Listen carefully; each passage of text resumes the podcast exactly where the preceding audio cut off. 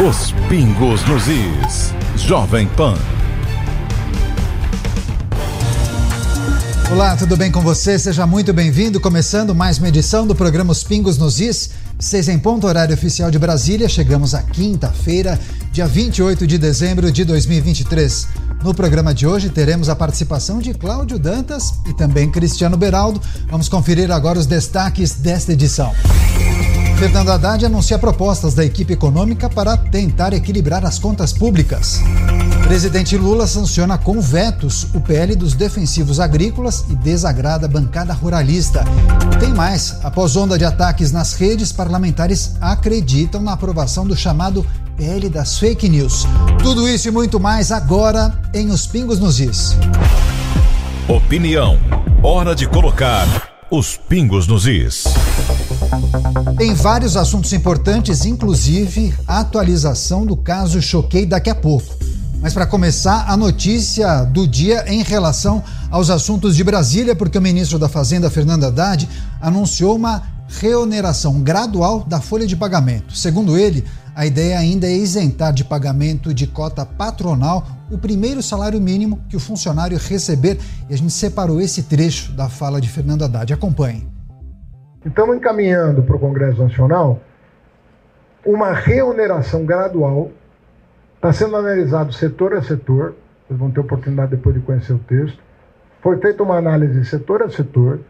A reoneração é gradual, não necessariamente volta para os 20% de cota patronal, pode ficar abaixo disso e ficará abaixo disso em alguns casos. Então ele é gradual, não volta para o patamar, não volta necessariamente para o patamar original e com um ingrediente novo que nós queremos testar, que é a ideia de você isentar de pagamento de cota patronal o primeiro salário mínimo que o trabalhador receber. E sobre a proposta, Fernando Haddad afirmou que é um caminho para a formalização da força de trabalho e aumenta a empregabilidade da população de baixa renda. Ele ainda afirmou que diminui o ônus sobre o trabalhador que ganha menos, além de ser benéfico para a empresa. O governo ainda limitou a compensação de grandes empresas. Vamos ouvir o que disse Fernando Haddad. Então, nós estamos limitando o que a pessoa pode compensar de um ano para o outro. Tem empresas, inclusive multinacionais, que estão há anos sem pagar imposto. Nenhum. A título de compensação. Então, a empresa vai continuar podendo compensar. Né? Mas ela vai estar limitada a um determinado percentual, que é de 30%, né, Bairro? É, vai para regulamento. Vai ficar limitado a um determinado percentual para que a Receita tenha condições de planejar o resultado primário do ano com alguma garantia de que as suas projeções vão se confirmar. E para que a sociedade não tenha também uh, uma noção distorcida do que de fato está acontecendo com o orçamento federal. Olha, são assuntos importantes porque mexem com o dia a dia da economia do país e, naturalmente, o seu bolso poderá ser impactado. Por isso, vamos chamar os comentaristas aqui da Jovem Pan com a gente. Cláudio Dantas, em Brasília. Dantas, seja bem-vindo. Ótima noite a você. Excelente é, ter você de volta aqui. Também já o Cristiano Beraldo posicionado. Grande abraço, sejam bem-vindos. Vou começar com o Dantas. Que achou das propostas, especialmente a parte que diz da reoneração gradual da folha de pagamento? Queria que você trouxesse suas impressões. Faz algum sentido? Há chance de prosperar. Eu já li algumas repercussões negativas, inclusive de congressistas aí em Brasília, Dantas.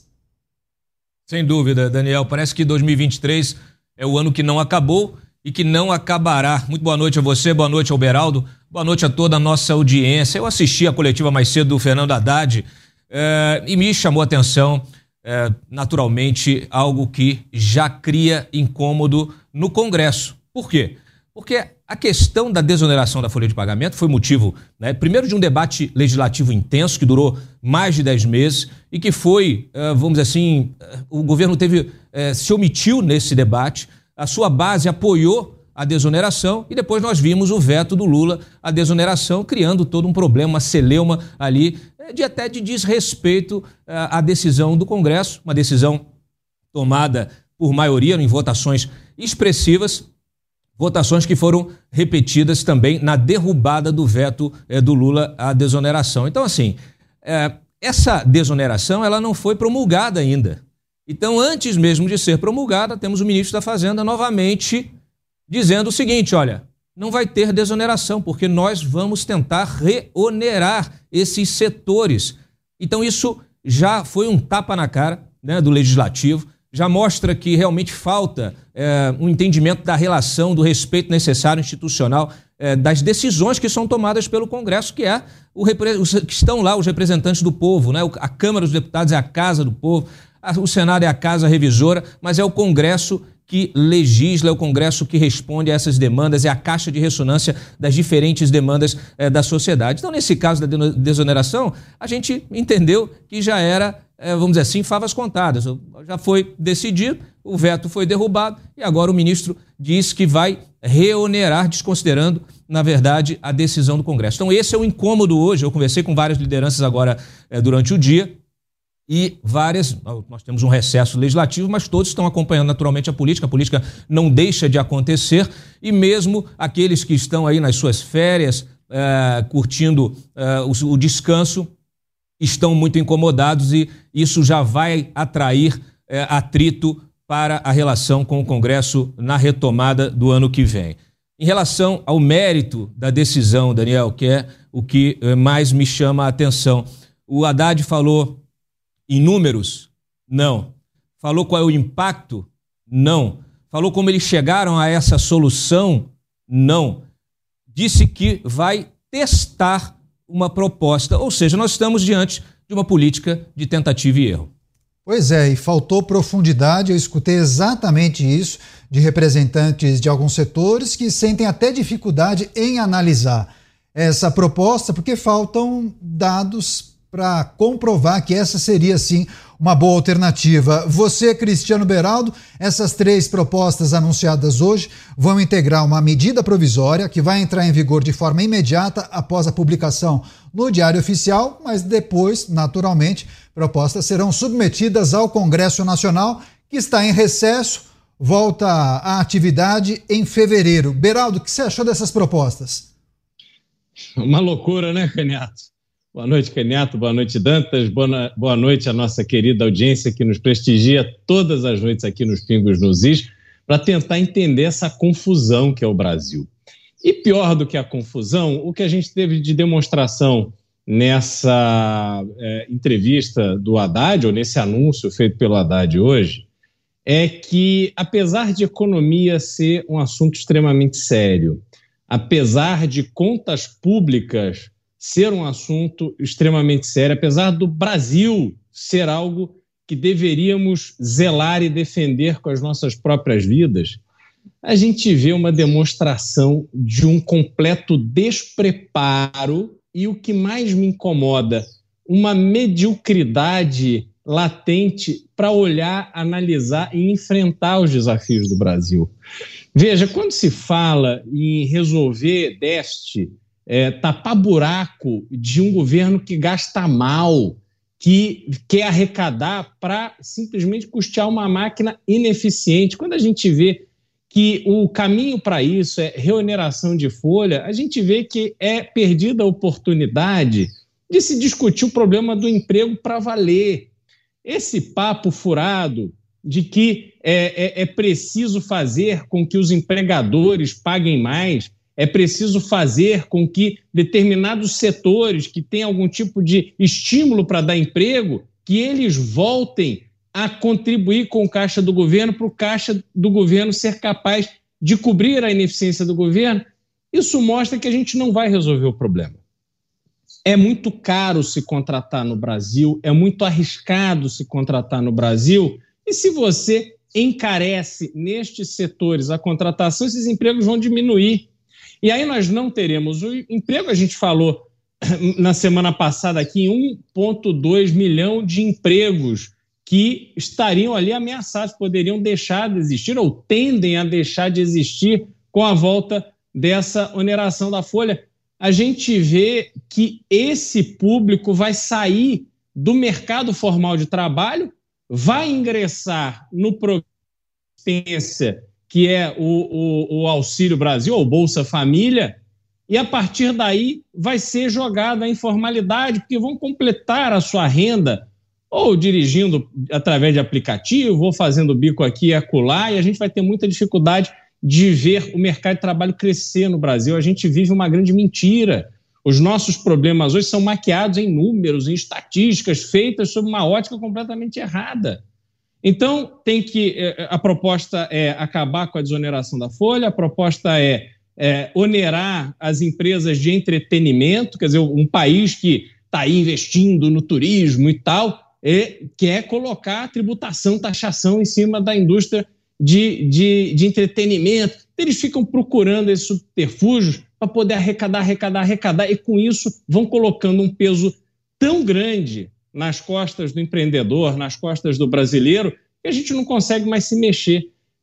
Está anunciado o desastre, é só esperar esse desastre se consolidar. Exatamente. Daqui a pouco a gente vai entrar nessa parte que trata do programa de incentivo aos eventos, um programa que foi criado, inclusive, durante a pandemia de coronavírus. Agora, Dantas também, o ministro da Fazenda, falou uh, em relação à criação de um limite para compensação uh, de impostos, né? Porque ele falou na necessidade de ter previsibilidade. Muitas decisões judiciais acabam surpreendendo o governo e acabam atrapalhando na execução orçamentária. Explica para a gente qual é a proposta do governo e por qual razão ele defende essa limitação nessa compensação de impostos às empresas que ganham ações judiciais. Daniel, é muito curioso, porque o Haddad, no mesmo, na mesma coletiva, é, estava falando, reclamando do calote que se deu nos precatórios. O que ele está propondo é um pagamento parcelado, né? Que é uma espécie de calote também. Se tem a compensação tributária, que ela seja paga. Ou seja, seja a, a empresa ganha uma, a empresa ganha uma ação, só que daí o pagamento da ação, esse retorno do, do recurso vai acontecer em muitas prestações, em alguns anos, é isso? É, é uma espécie de calote. Né? A gente está vendo, uh, e, é, e, é curioso que ele falou isso no mesmo uh, discurso. Na verdade, uh, me, me, chama muito a atenção, você falou aí a questão até do setor de, de eventos, eu Sim. vou querer falar sobre isso também, mas em relação a essa questão da contribuição, da, da compensação tributária, é, há um avanço sobre uma discussão que é a discussão da reforma tributária. É uma discussão que precisa e que está agendada, datada para ser retomada agora no início do ano de 2024, com a retomada eh, dos trabalhos legislativos, justamente para que você possa discutir e aprovar a lei complementar que vai regulamentar a reforma, né, a PEC, a emenda constitucional da reforma eh, tributária. E isso envolve uma série de questões que precisam observar, por exemplo, a discussão sobre a redução do regime de transição da reforma tributária, que é considerado muito, muito largo, muito amplo por vários parlamentares. Todos eles estão na expectativa de que o governo possa contribuir na tentativa de se reduzir isso justamente a partir de uma lei é, complementar. O Haddad, quando ele antecipa esse debate, ele atravessa o samba. Ele atravessa o samba. Por quê? Porque ele poderia guardar essa munição justamente para que essa proposta, que até parece uma proposta interessante, inteligente, criativa, né? a chamada economia criativa, né? ela parece uma, uma, uma discussão, um tema que, que vale a pena ser discutido, mas não é o momento certo nem o lugar certo. Essa discussão ela não pode ser travada a partir justamente da desoneração da folha de pagamento, porque não tem nada a ver você criar compensações nessa nesse tema, nessa temática. Você tem que discutir isso lá na reforma tributária. Então, espere essa essa essa reforma, esse debate ser retomado no ano que vem e aí faça a proposta. Então, a proposta está sendo feita de forma antecipada, fora de, do ambiente, é, é, vamos dizer assim, é correto para que ela seja efetivamente discutida. É, e mais uma vez, né, a gente está aí vendo é, é, uma tentativa Olha, no frigir dos ovos o que você percebe é o seguinte: é, são várias pequenas medidas, umas medidas contábeis, outras medidas de é, taxar um determinado setor, retaxar o outro. O que você percebe é o ministro atuando no varejo. O ministro de Estado deveria estar atuando no atacado. E não no varejo. Ele está atuando no varejo. Parece, quando o Haddad faz a coletiva e dá a explicação dele sobre a receita, sobre o orçamento, sobre as receitas, parece que ele está fazendo uma auditoria. É muito técnico. Essa auditoria, claro que ela deve ser feita. Você verificar o que realmente é, é, é, é dado em termos de benefícios fiscais, reduzir isso. Aliás, mais uma vez, isso é discussão da reforma tributária é, ver aonde está arrecadando, onde se deixou de arrecadar, o que é possível fazer para compensação, compensar isso para que haja justiça tributária. Enfim, é, um orçamento mais equilibrado, tudo isso é válido.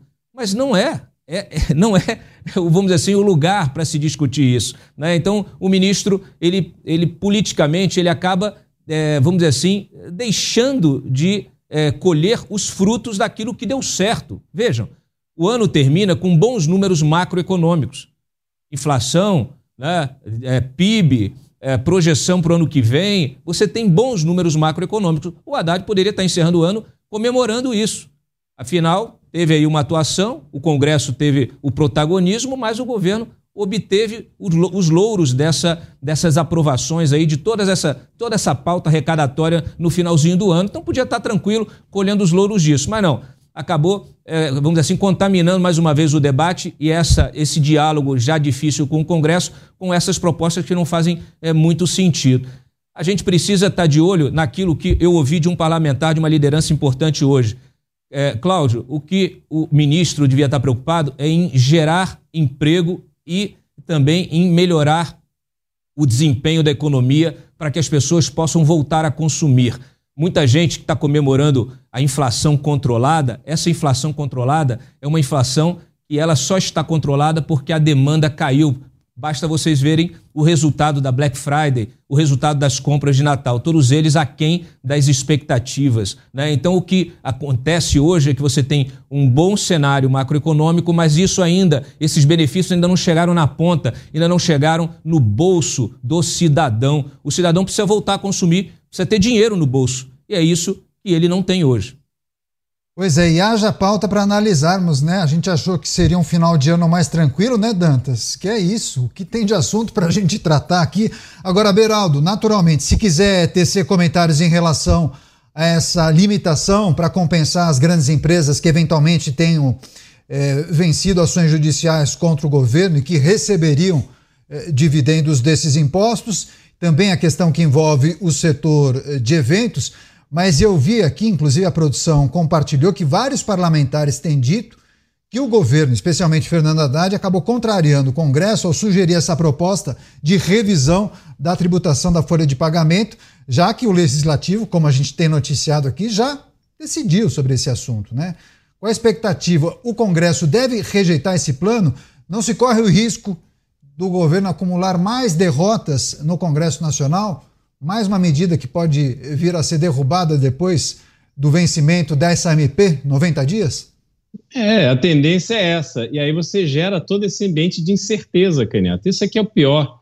Aí as empresas, a partir de 1 de janeiro, elas então são obrigadas a recolher. Aí o Congresso toma a decisão de derrubar a, a oneração e aí a empresa vai ter que pedir de volta. Aí cria essa situação onde as empresas são obrigadas a entrar com uma ação contra o Estado, contra o governo.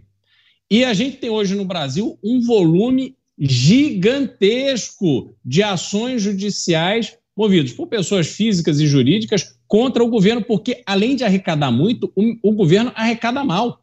A gente tem na esfera administrativa nenhum estímulo para que o servidor tome a decisão em favor do contribuinte. Ao contrário, Ninguém quer assinar uma decisão em que a União, ou o Estado, ou o município perde, é obrigado a pagar, a indenizar ou a deixar de arrecadar em relação ao contribuinte, porque ninguém quer colocar seu CPF, tem medo, que depois pode ser responsabilizado, perder o seu emprego público. Aí a gente vira essa dinâmica que sempre que a empresa tem razão, por mais que a esfera administrativa saiba que a empresa ou o contribuinte tem razão, joga para o judiciário. Aí você tem que constituir advogado, pagar honorários, esperar anos neste emaranhado incompreensível que é o judiciário brasileiro.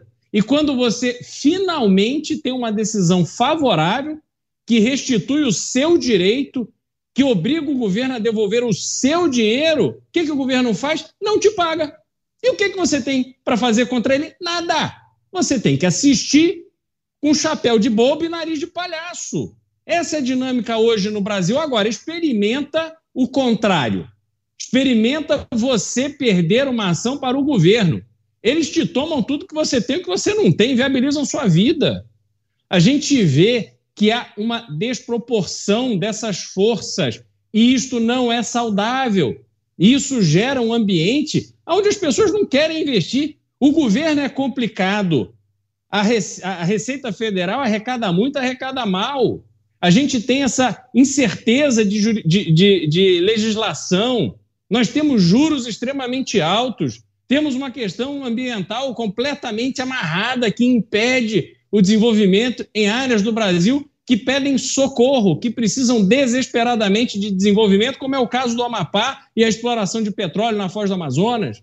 Então a gente vê isso tudo acontecer e aí tem esta ilusão. Eu fico doente de ver em rede social agora nesse final de ano um movimento muito pequeno de bolsa de valores, mercado de câmbio, e aí você tem uma onda internacional que está levando a bolsa a, a, subir no Brasil também. Aí fica as pessoas comemorando: olha, vitória do governo, o governo está indo tão bem que a bolsa está batendo recorde. Ninguém nem sabe, essas pessoas nem sabem direito o que é bolsa de valores, não sabem o que é liquidez, não sabem nada e ficam aí bradando que o governo está indo muito bem. O governo não está indo bem, o Brasil não está indo bem, não tem ninguém no exterior com dinheiro para investir, fazer investimento de longo prazo, olhando para o Brasil e falando: nossa, que país sério! Meu Deus, quantas oportunidades! É lá que eu vou investir o meu dinheiro. Isso não existe, gente. Vamos cair na real. O Brasil se torna desimportante a partir de um momento que a gente tem entrevistas ou apresentações como essa, que é um assunto extremamente importante, e aí está lá o ministro da Fazenda, que era ministro da Educação, foi prefeito que não foi reeleito, não teve chancela do voto, mas está lá, ministro e aí tem que pedir ajuda para o assessor. Como é que é isso mesmo? Aí é corrigido pelo assessor ao vivo. Que vexame, que coisa vergonhosa, Caniato. É uma tristeza. Não se gera emprego assim. Esse é o grande ponto. Dantas comentou, tem razão. O Brasil precisa de emprego de renda, de qualidade, ser um país mais dinâmico. Nós não estamos nesse caminho. Atenção à notícia do dia: anúncio do governo federal, medidas para elevar a arrecadação e buscar esse déficit fiscal em 2024. Só para retomar e privilegiar a audiência rotativa, Dantas, reoneração gradual da folha de pagamentos, limite para compensação de impostos, falamos sobre esses dois itens, mas falta a gente tratar também do terceiro item, que é a questão da revisão daquele programa de incentivos do setor de eventos, né? Porque teve um programa que foi criado durante a pandemia, foi até renovado por cinco anos, esse programa tem validade, salvo engano, até 26. Qual é a ideia do governo? Aumentar a taxação para esse setor. O governo tem identificado aí onde consegue arrecadar mais e esse setor poderá ser severamente impactado. É isso, Dantas? Exatamente. Eu, eu vi né, o ministro falando assim: a previsão era de é uma renúncia fiscal ali de 4 bi, acabou sendo uma renúncia de 16, que pode chegar a 20, isso não é possível, temos que acabar com isso. Ora, mas onde estão os números do desempenho do setor? É como o Beraldo falou, o setor de entretenimento setor, é um setor, primeiro, que integra a, a, os serviços, né, que é, a, talvez aí, talvez não, é a principal é, é, mola propulsora da economia hoje. É bom que se diga, né? o setor de serviços responde a 70% do PIB. E é o setor de serviços que foi é, prejudicado aí com o texto da reforma é, tributária, porque é, a gente vive esse paralelismo de que para é, melhorar a indústria você tem que matar o serviço. Eu não consigo enxergar qual é a saída lógica disso. O que me angustia é a falta de coerência. O Geraldo citou aí, pessoal comemorando a Bolsa. A turma do PT comemorando o resultado de Bolsa de Valores. Olha só que legal, Ibovespa lá no alto. Eles têm que decidir se eles são contra ou a favor do mercado. Não é possível abraçar os bons números só quando eles é, é, são favoráveis. E tirando as camadas, quando você vai tirando uma camada por outra dessa cebola que é a economia, você vai chegar no núcleo do consumo e da renda, que é algo que está paralisado. Então, se você quer enxergar se a economia está bem, você olha para ver se as pessoas têm emprego e se elas têm renda. E é o que acontece que elas não têm. Tanto é que nós temos aí uma desaceleração da economia nesse, nesse sentido. Essa história de reonerar o setor de entretenimento é preciso entender. Ele está bombando de novo? Já, já recuperou aquilo que perdeu na pandemia? Porque, olha, pessoal de restaurantes, bares, restaurantes, é, shows, eventos, etc. Tudo isso que são, é, é, vamos dizer assim, acessórios, né? importantes né? geradores, são importantes, setores importantes geradores de emprego, foram absolutamente prejudicados. Muitos quebraram, muita gente quebrou, fechou as portas durante a pandemia. Então você precisa ter sim medidas de proteção quando é, você está diante de situações emergenciais, como aconteceu. A pandemia ela foi uma coisa global, ela gerou um desafio econômico e de saúde pública para todos os governos no mundo. Então você criou uma série de gatilhos ali para proteção de determinados setores. Já é o caso de tirar? Essa, esses setores já se recuperaram? A gente não sabe, porque isso não está sobre a mesa, não é essa discussão que está sobre a mesa. O que está sobre a mesa é o seguinte: Vamos reonerar, vamos taxar. Como eu disse, é no varejo, a discussão é no varejo, não é no atacado. E a gente não vê ninguém falando sobre reforma administrativa. Uma reforma administrativa, existe uma proposta desde o governo anterior, que ela está na gaveta e ela prevê aí uma economia de mais de 400 bilhões em 10 anos. Então, onde está a reforma administrativa? Ninguém ouviu, nem se ouve falar. O Haddad chegou a mencionar foi logo vetado internamente, nunca mais tocou no assunto. Então, não se fala em cortar gastos. Veja, você pode ter soluções inteligentes para arrecadação, o que é muito bom, mas se os motivos são errados, não adianta nada. Se você está sempre pensando em arrecadar mais, sem gastar menos, é, não, não, não, você não vai sair do ciclo vicioso. Você está num ciclo vicioso que só se rompe no momento que você reduzir a máquina, enxugar a máquina. É importante que se diga, nós rolamos uma dívida anual de 700 bi. Nós estamos endividados. Quando se fala assim, não, déficit zero, esse déficit zero é considerando ali as contas daquilo que se arrecada, daquilo que se gasta, sem contar os juros. Então nós pagamos de juros de dívida, é um absurdo. O dinheiro poderia estar sendo reinjetado na economia e vai pagar o quê? Banqueiro, financista que é justamente quem eles dizem odiar. Então, assim, é preciso entender qual é a lógica do raciocínio ou é, se há algum tipo de coerência. O que se percebe é que não há nenhuma. Rede Jovem Pan News. Exagerou. A conta chega e o fígado reclama. Enjoo, dor de cabeça e mal-estar. Xantinon ajuda no funcionamento do fígado e no metabolismo da gordura. Para você aproveitar o melhor da vida. Xantinon é um medicamento. Seu uso pode trazer riscos. Procure o médico e o farmacêutico. Leia a bula. Os pingos nos is. São Paulo Sempre Alerta apresenta Alerta Vermelho. Em caso de tempestade com raios e vendavais, busque abrigo em edificações. Ao sinal de deslizamento, abandone o local imediatamente e procure um lugar seguro. Nunca enfrente a força das águas. Não atravesse enxurradas ou áreas alagadas. Durante vendavais, não pare embaixo de árvores. São Paulo Sempre Alerta. É São Paulo Alerta sempre. Governo do Estado. São Paulo são todos. E aí, galera antenada? Estão prontos para dar um upgrade na sua vida? Chegou a hora de mergulhar na revolução digital com o Notebook Insys. Acesse o site mais descolado da web, bancoafro.com.br barra Insys bancoafro.com.br barra Insys e garanta o seu. Não perde tempo, seu notebook tá aqui te esperando, pronto para te levar para o próximo nível.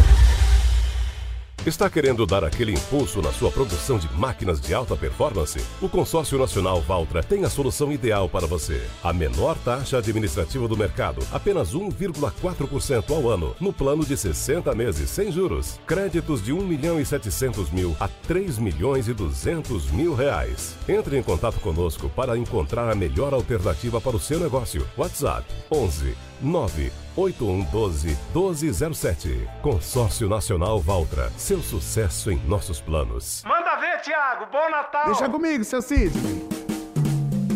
Como é linda a estrela guia, a estrela de Belém. anuncia a boa nova, é Jesus que vem, espalhando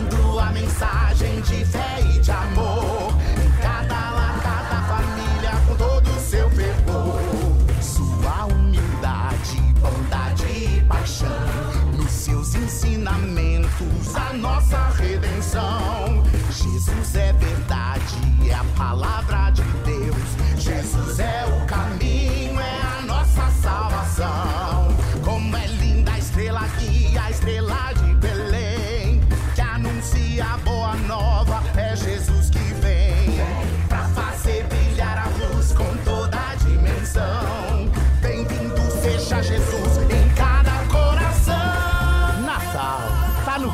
da gente.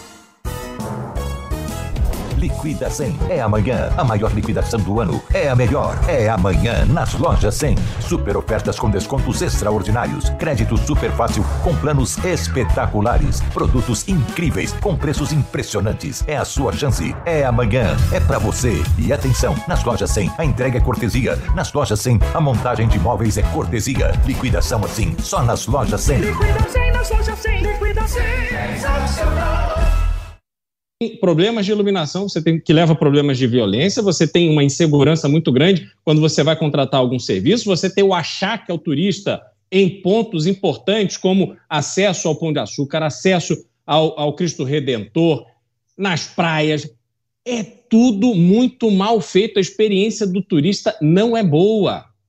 Aí você olha, por exemplo, para Maldivas, que fica longe de tudo. É caríssimo se chegar na Maldivas. E aquilo tudo foi inventado. Alguém, há 40 anos, teve a visão de que aquilo ali poderia se transformar num paraíso do turismo. E hoje, Maldivas, que tem uma logística péssima, leva um turismo de altíssima qualidade. Os hotéis são caríssimos, você tem inúmeros hotéis e aquilo ali funciona, que é uma maravilha. Mudou a realidade daquele país. A República Dominicana recebe mais visitantes do que o Brasil. A Argentina recebe mais visitantes que o Brasil. Isto é inexplicável. Não há um projeto para o turismo, ninguém leva turismo a sério. Turismo é sempre aquela secretaria, aquele ministério, aonde se acomoda o amigo perdedor. Ah, perdeu, tadinho. Põe aí ele no Ministério do Turismo, põe lá na presidência da Embratur. Só que não há projeto para que a gente extraia este emprego que você gera amanhã com um bom projeto de turismo. Quando você pega um grande show em São Paulo, que vem é, fazer uma apresentação ou várias apresentações, olha o que movimenta montagem da estrutura, de iluminação, parte de segurança, de banheiros químicos, enfim, o comércio, os hotéis, os táxis, os Ubers, tudo movimenta em razão de, às vezes, dezenas de milhares de pessoas que vão para aquela cidade para passar ali três, quatro dias. Isso poderia ser uma rotina. Veja Nova York, com aquela eh, as, as apresentações da Broadway, que levam né, turistas ali há décadas e hoje, obviamente, o turismo de Nova York se expandiu para muitas outras coisas. A cidade se tornou mais interessante a partir disso.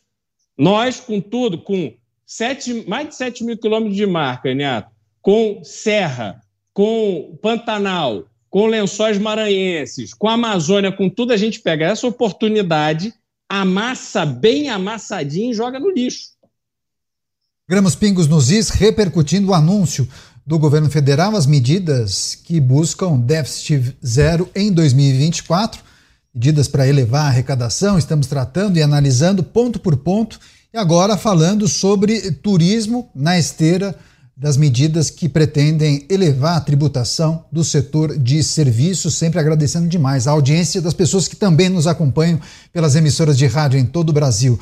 Você, Dantas, o Beraldo mencionou a República Dominicana, é um país muito pequeno, mas a estimativa para esse ano receber 10 milhões de turistas. E Ponta Cana, que fica na República Dominicana, é uma localidade muito procurada, inclusive por brasileiros, Dantas. Sem dúvida. E você veja, né? Você tem o Haiti e a República Dominicana é, dividindo território. Um país quebrado, destruído, é, e um outro é, que vive muito bem desenvolvido e que atrai essa quantidade de turistas. É, nós fizemos, uma, nós gravamos aqui recente, é, justamente para esse programa que vai ao ar na primeira semana de janeiro, com é, o presidente da Embratur. Né? E a, projeção que eles têm é, é de tentar, primeiro, trabalharam fortemente para aumentar aí, para poder direcionar emendas parlamentares para a área do turismo, que é uma coisa que não se tinha, né? o que só corrobora aquilo que o Beraldo falou. Né? Parece que a área do turismo é sempre relegada a segundo, terceiro plano.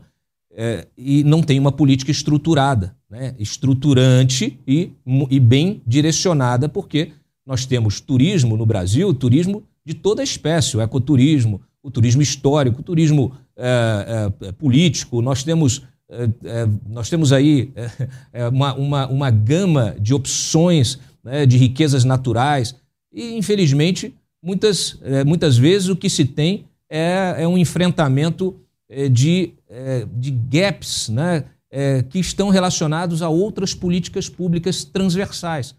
O turismo tem essa característica, ele é resultado de uma série de outras políticas públicas. Né? A segurança pública, por exemplo, qual é o turista né, que vai gastar o seu tempo de, de passeio, de lazer, para um lugar que ele está com medo de transformar as suas férias num pesadelo, né? de acabar ali é, é, parando dentro de uma favela e sendo assassinado, né? de é, virar vítima, de ser roubado. Nós tivemos recentemente, tivemos vários, é, no Rio de Janeiro, várias ocorrências é, iguais. Nós tivemos já no Nordeste outras várias também. Então, assim, você tem é, a política pública da segurança pública, é da, a, a, política de segurança pública, ela é fundamental para você criar uma situação em que o sujeito ele fique, se sinta bem, é, caminhando nas ruas, é, indo nos pontos turísticos.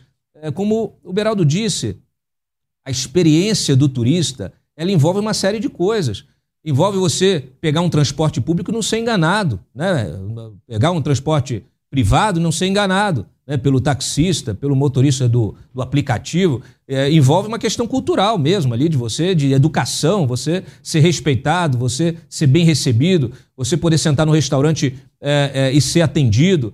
É, você tem infraestrutura para chegar nos locais.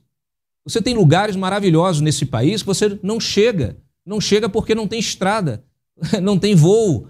Às vezes você quer sair, eu, por exemplo, estou em Brasília. Muitas vezes é, eu já aconteceu. Eu preciso, eu gostaria de ir a, a Ilhéus, né? Gostaria de ir à Bahia e eu tenho, e só tem voo indo para Guarulhos e de Guarulhos indo para Ilhéus. Então, assim, uma coisa que não faz o menor sentido, né? Logístico. Por quê? Porque nós temos também é, um setor aéreo dominado por poucas empresas, porque você não tem uma abertura concorrencial. Então, mais uma vez, a gente vai numa, numa estrutura é, de, de, econômica de fundamento. Né? Nós estamos aí discutindo fundamentos econômicos. Você tem que desregulamentar, você tem que ampliar a concorrência. Há, há pouco tempo, há, há poucas semanas, nós estávamos discutindo transporte interrodoviário. A NTT soltou um marco regulatório agora que restringe a entrada de novos operadores é, dentro do transporte inter, é, é, interestadual, inter, transporte rodoviário inter, interestadual, ou seja, impedindo que o preço de passagem de ônibus que você possa pegar de um estado para outro, reduza, baixe. É, que tipo de política é, é essa? Né? Como é que você inclui o, cidadão mais, mais, mais pobre, de classe média, no turismo, se você não permite que ele pegue um ônibus? Quer dizer, o, próprio presidente, né? o Lula, na campanha, dizendo nós vamos voltar a, a colocar o, o, o pobre viajando de avião. Ele agora corre risco de não viajar de ônibus, Daniel. É isso, Cláudio. Mas, Dantas, queria só pedir, por gentileza, já que você trouxe esse apanhado de informações que, inclusive, você vai debater e discutir no programa Ponto Final Especial Turismo, só faça, por gentileza, a propaganda. Quando vai ao ar esse programa e quem serão seus convidados? Olha, é, nós, esse programa vai ao ar agora no dia 6, no sábado.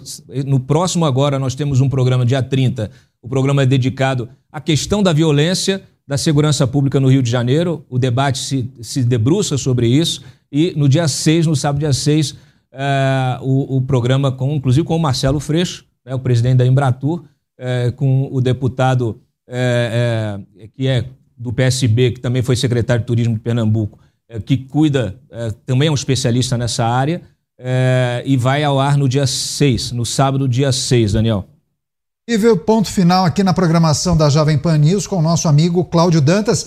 E tem uma outra informação importante que a gente precisa compartilhar com você que está com a gente aqui no programa Os Pingos nos Is, porque o presidente da República sancionou com vetos o projeto que acelera o registro de defensores agrícolas. Essa decisão foi publicada na edição de hoje do Diário Oficial da União. Foram 14 trechos vetados pelo chefe do Executivo brasileiro. Esse projeto havia sido aprovado pelo Senado no final de novembro.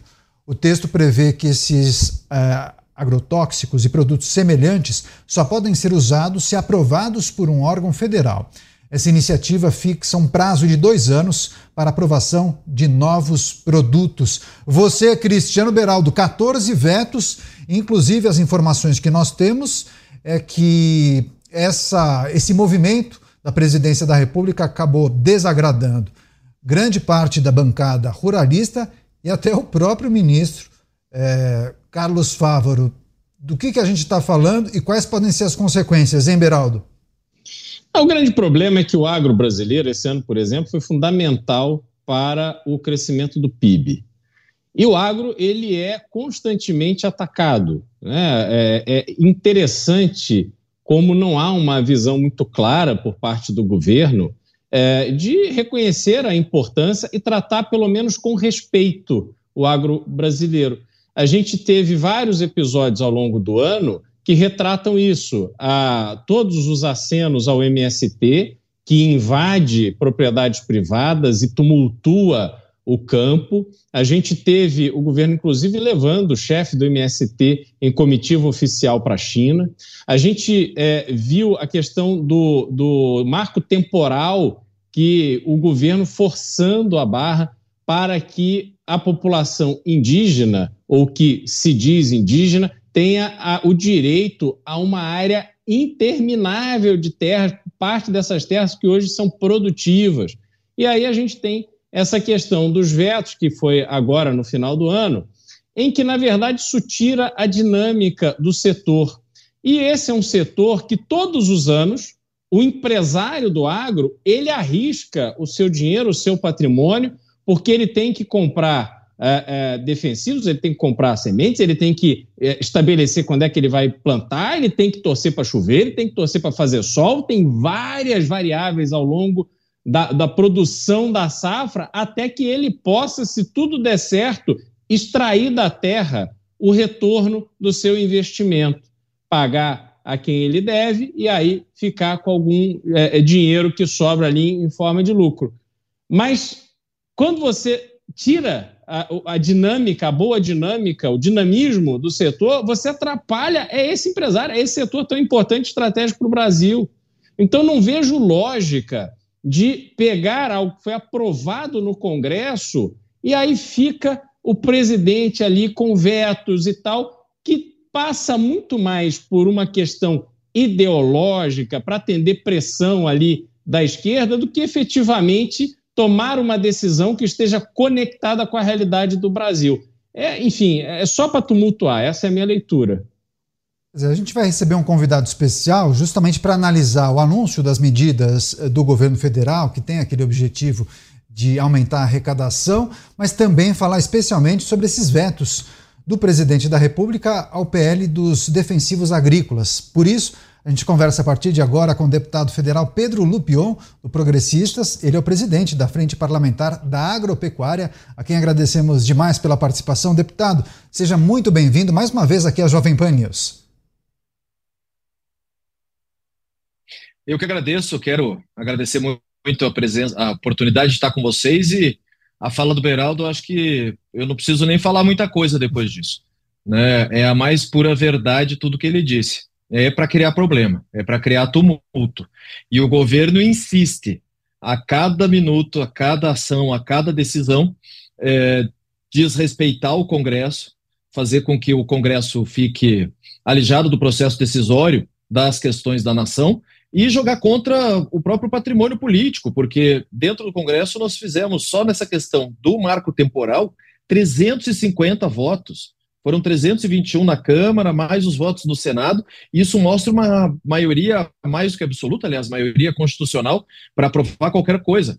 E aí o presidente da República se recusa a promulgar, né, porque já tinha sido vetado, então não é mais sanção, é promulgação, se recusa a promulgar e tem que o presidente Rodrigo Pacheco usar da sua atribuição como presidente do Congresso para promulgar isso no dia de hoje. Está no Diário Oficial, acordamos com essa boa notícia, mas vem o veto da questão dos defensivos agrícolas. 22 anos tramitando esse projeto, 22 anos de discussão dentro do Congresso Nacional, e essa, essa discussão sendo vencida com votos unânimes, unânimes do Senado Federal.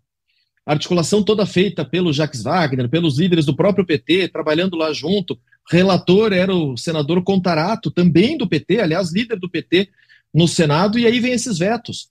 Vem esses vetos para evitar que o produtor rural brasileiro possa ter acesso a moléculas mais modernas, que causam menos danos, que deixam menos resíduos e principalmente melhoram a nossa condição de competitividade. Então, nós vamos trabalhar para derrubar mais esses, é mais uma função para nós da bancada ruralista. Claro que eu não vou pedir para o senhor uh, especificar que trechos são esses que foram vetados, mas a informação que nós temos é que o Ministério do Meio Ambiente ficaria com poder para tomar decisões acerca de decisões técnicas em relação a essas autorizações dos defensivos. É isso, de maneira resumida, se o senhor puder explicar para a gente, que poder é esse que Anvisa e Ministério do Meio Ambiente teriam?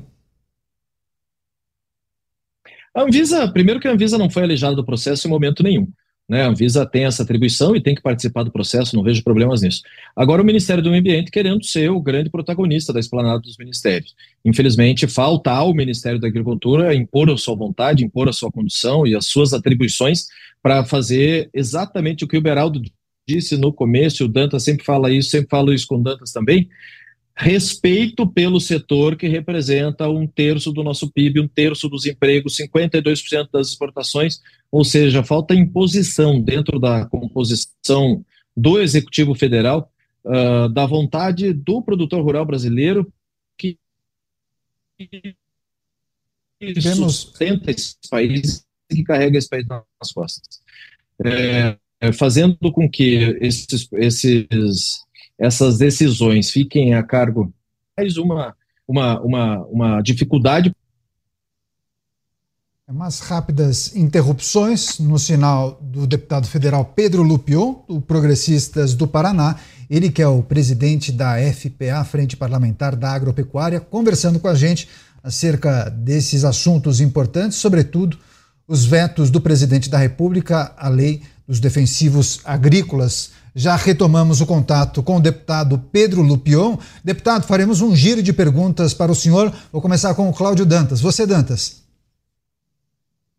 Muito bem. Deputado, é, o senhor é, citou uma, uma questão que eu acho que é fundamental. Né? Muita gente é, não tem a dimensão desse debate, da necessidade de você melhorar a qualidade desses defensivos que estão à disposição do agricultor, é, gerar competitividade é, e atualizar, né, modernizar o, o, tipo de produto que é usado. Né? Muitas vezes você discute ali, ah, o agrotóxico e tal.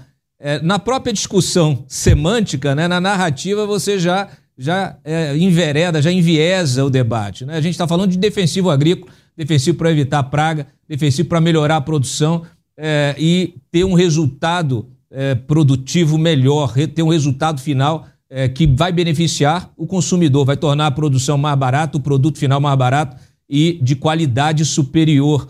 É, essa, esse tipo de veto também, você acha que tem aí um lobby de determinadas empresas é, que fazem questão de manter é, o setor fechado, nichado ali, para seguirem é, controlando e dominando a, o, o, a, justamente a, o fornecimento desses defensivos para a agricultura no Brasil? Bom, quero te fazer um comparativo que eu sempre faço para quando uh, até que o, o quem está acompanhando esse programa possa entender claramente o que, que significa o tal do agrotóxico, né? Que o nome já está errado, porque no mundo inteiro é chamado de pesticida, em lugar nenhum do mundo é chamado de agrotóxico, só aqui no Brasil. Mas é, explicar o que, que é. É a mesma coisa, você está com dor de garganta, você vai tomar um, um, antibiótico, você precisa de um antibiótico, você não vai comprar penicilina, que é antiquado, que é antigo, que ninguém mais usa. Você vai comprar o mais moderno que tem, que você tem que tomar em menos quantidade, que ele é mais eficiente mais rapidamente. isso é o que a gente precisa. Modernizar os remédios das plantas, que é justamente isso que a gente precisa, fazer com que a gente consiga ter acesso a produtos mais modernos, que nos deem mais competitividade, obviamente usando menos produtos e melhorando o custo.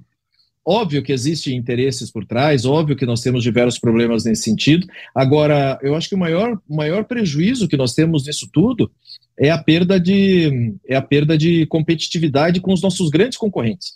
É, existem casos que Estados Unidos e Argentina têm produtos 6, 7, às vezes 10 anos antes da gente poder usar aqui no Brasil.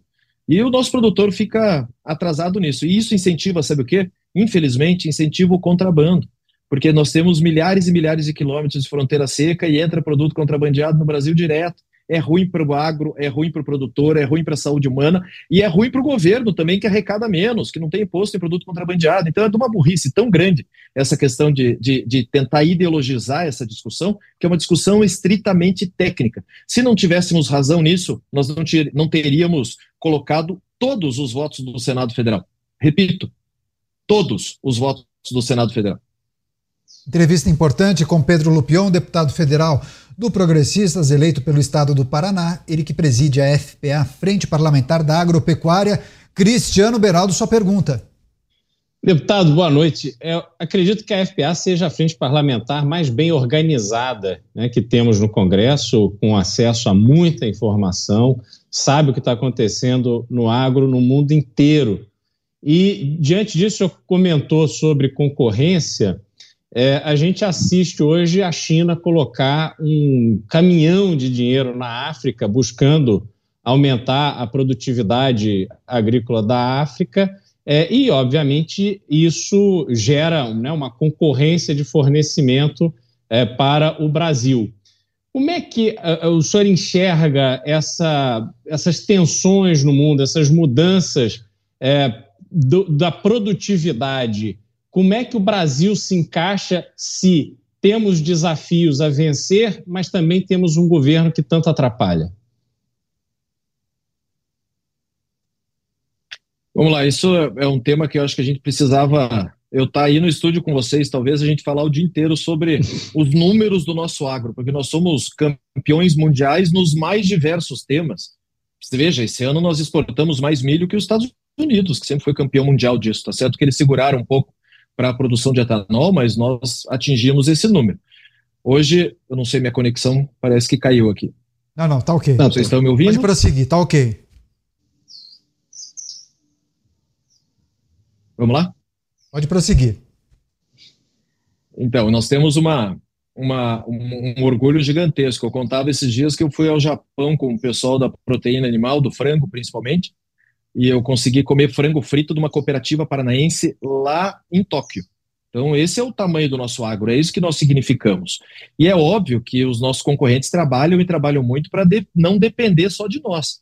Né? Nós temos aí um mercado crescendo tanto no Oriente Médio e na Ásia, e os números todos mostram que a Ásia vai ter um crescimento exponencial de população nos próximos 10, 20, 30, 40, 50 anos, e que o Brasil vai ter um papel preponderante na alimentação dessas pessoas.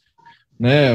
O próprio SDA americano várias vezes já citou que o único lugar do mundo que tem condições de triplicar a produção de alimentos sem danos ambientais, sem ter que abrir legalmente novas áreas, sem ter que causar nenhum dano, é o Brasil. E essa é a nossa responsabilidade, conseguir fazer com que esses 8 bilhões de pessoas do mundo sejam alimentadas.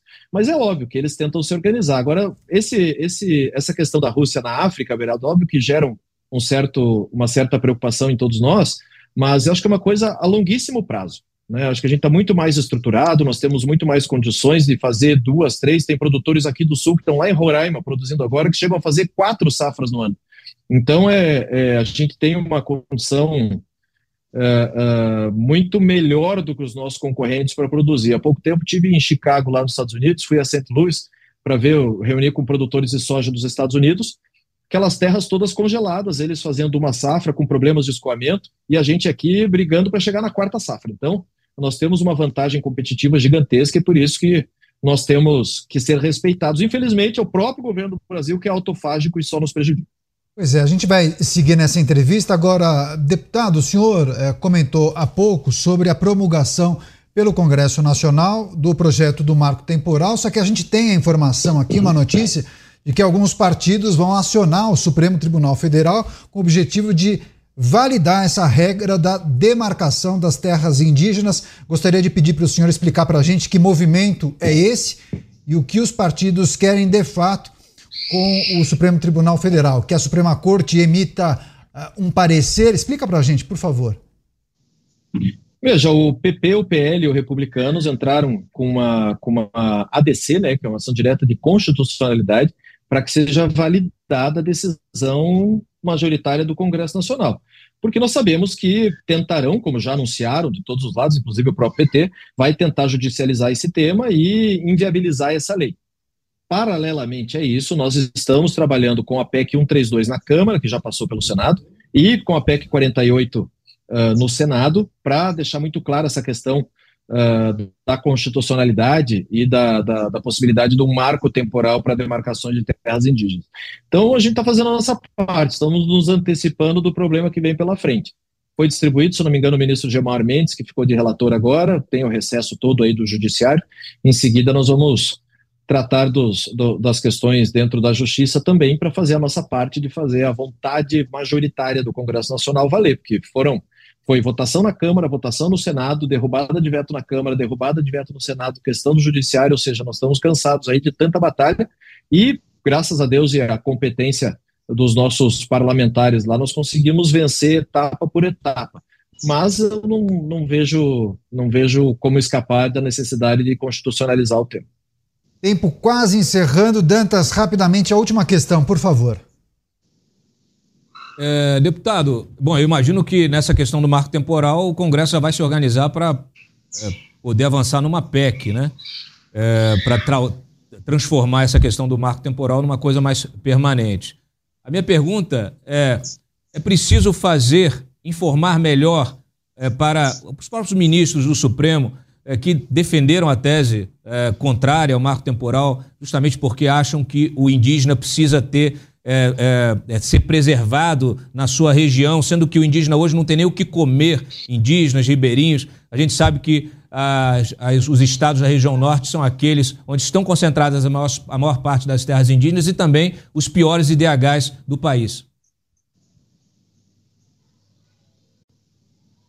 Bom, primeiro a gente tem que diferenciar muito o que, que é o índio que está no o indígena, né, que está no sul, no sudeste do Brasil e no centro-oeste do índio que está lá na região amazônica, né, uma completamente diferente uma questão da outra. Nós temos uma boa entrada e um bom diálogo com os ministros do STF institucionalmente a gente tem feito visitas, principalmente eu e a ministra Tereza Cristina, sempre conversando um por um com os ministros, explicando cada uma das situações e mostrando onde é que são os exageros. Eu acho que quando a gente ideologi ideologiza uma conversa como essa, a gente acaba perdendo a razão. Né? Então, a gente tem mostrado tecnicamente quais são os problemas. Eu tenho áreas, por exemplo, que tem solicitação aí de estudos para demarcação, que são centros urbanos grandes, como acontece aqui em Guaíra, aqui no Paraná, que do Natal para cá, seis áreas foram invadidas por indígenas usando a desculpa do marco temporal. Então a gente precisa achar uma solução. Rapidinho, Beraldo, para fechar. Eu, eu, vejo é, essa situação do agro é, como absurda, né? Me preocupa muito essa questão da competitividade do agro brasileiro. Agora, é, é muito tempo perdido nessas questões dentro do Congresso. O senhor acredita que haverá um aumento de tensão na relação do Congresso com o governo em 2024? Não tenho nem dúvida. Eleições por aí, vai ter problema nas articulações dos municípios, vai ter problema nas grandes cidades. Hoje mesmo, esse veto absurdo, aliás, essa revogação absurda do ministro Haddad na questão da desoneração. O próprio senador Ângelo Coronel, se não me engano, que é um dos bons aliados do governo, já saiu atirando também. Então, é, eu não consigo ver uma relação muito profícua, não pensando que é um ano eleitoral, um ano em que a pauta do Congresso é diminuta e principalmente gera uma tensão muito grande local em relação à articulação com os partidos. O PT não vai conseguir ter a capacidade de organizar uma base no Congresso que já não tem e também organizar os municípios no Brasil inteiro. Vejo dificuldades pela frente. PL dos defensivos agrícolas, marco temporal, perspectivas para 2024 assuntos tratados com o deputado federal Pedro Lupion, do Progressistas do Estado do Paraná, ele que preside a Frente Parlamentar da Agropecuária, a quem mais uma vez agradecemos pela participação. Deputado, Valeu demais, bom fim de ano e até breve. Obrigado, eu que agradeço. Obrigado a todos vocês. Desculpem pelos problemas de conexão aí. Parabéns pelo trabalho. Rede Jovem Pan News. Como foi 2023 para você? Conseguiu a promoção que queria no seu trabalho? Tirou aquele sonho de falar inglês e viajar para os Estados Unidos do papel? Criou coragem e fez seu primeiro investimento? O ano está acabando e para 2024 ser diferente, só você pode dar o primeiro passo para alcançar seus objetivos. A Nil oferece o caminho mais rápido e eficiente para você dominar suas finanças, investimentos, inglês, vendas, empreendedorismo e muito mais em um preço que cabe no seu bolso. Acesse agora niucursos.com.br. Utilize o cupom presente que te dá 20% de desconto em todos os cursos e comece sua trilha rumo ao novo.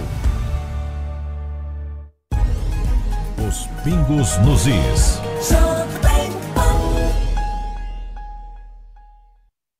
Exagerou. A conta chega e o fígado reclama. Enjoo, dor de cabeça e mal-estar. Xantinon ajuda no funcionamento do fígado e no metabolismo da gordura. Para você aproveitar o melhor da vida. Xantinon é um medicamento. Seu uso pode trazer riscos. Procure o médico e o farmacêutico. Leia a bula. São Paulo Sempre Alerta apresenta Alerta Vermelho. Em caso de tempestade com raios e vendavais, busque abrigo em edificações. Ao sinal de deslizamento, abandone o local imediatamente e procure um lugar seguro. Nunca enfrente a força das águas. Não atravesse enxurradas ou áreas alagadas. Durante vendavais, não pare embaixo de árvores. São Paulo sempre alerta. É São Paulo alerta sempre. Governo do Estado. São Paulo são todos. Liquida 100 é amanhã. A maior liquidação do ano é a melhor. É amanhã nas lojas 100. Super ofertas com descontos extraordinários. Crédito super fácil com planos espetaculares. Produtos incríveis com preços impressionantes. É a sua chance. É amanhã. É para você. E atenção, nas lojas 100 a entrega é cortesia. Nas lojas 100 a montagem de móveis é cortesia. Liquidação assim só nas lojas 100. Liquida 100 nas lojas 100. Liquida 100. Você sabia que a vacina contra a gripe é atualizada todos os anos para combater as mutações do vírus? Aqui na PPVAC você encontra a versão mais atual da vacina quadrivalente da gripe, que diminui drasticamente as chances de complicações em quadros virais e respiratórios ligados aos quatro vírus da gripe. Todos devem se vacinar a partir dos seis meses de vida. Ligue para 11 3813 9611 e agende seu horário ou vamos até você. Estamos na rua Professor Arthur Ramos, Faria Lima, com Cidade Jardim. Agende no telefone 11 3813 9611. PPVAC, Clínica de Vacinação. Buscando a excelência na prestação de serviços, a Gocil não é apenas uma opção, é a sua escolha ideal em soluções tecnológicas. A Gocil entrega serviços ágeis, eficientes e de alta qualidade, impulsionados por tecnologia de ponta. Além disso, a Gocil conta com uma moderna plataforma que sincroniza toda a operação de serviços. Com a Gocil, a sua empresa estará sempre em primeiro lugar. Para saber mais, acesse gocil.com.br. Tecnologia e inovação, mais segurança para o seu negócio negócio. Gocil. A nossa sugestão do dia é uma experiência inesquecível com o ambiente, receitas e vinhos em perfeita harmonia. Tudo pensado meticulosamente e com muito carinho para você e seus convidados. Trebiquiere, muito mais que um restaurante, um espetáculo sensorial. Reservas pelo telefone 11 3885 4004. De segunda a sexta, a partir do meio-dia. Eu vou, eu vou tirar, tirar o lacre do bujão.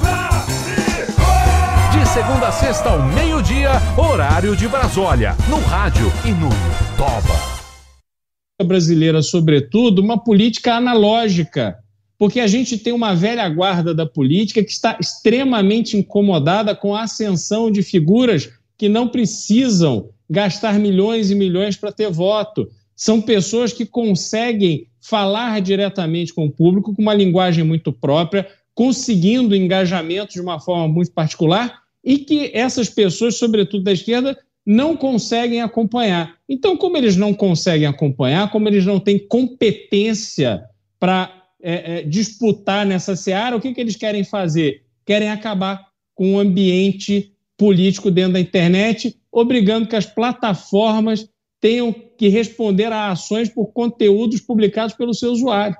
Então, veja um exemplo que eu tenho usado: a pessoa vai ali na Avenida Paulista, faz um discurso a favor de terroristas do Hamas. Olha só, loucura. Isso aconteceu em São Paulo. Ninguém fez nada. A Polícia Federal não bateu na porta dessas pessoas no dia seguinte. Esse discurso foi gravado.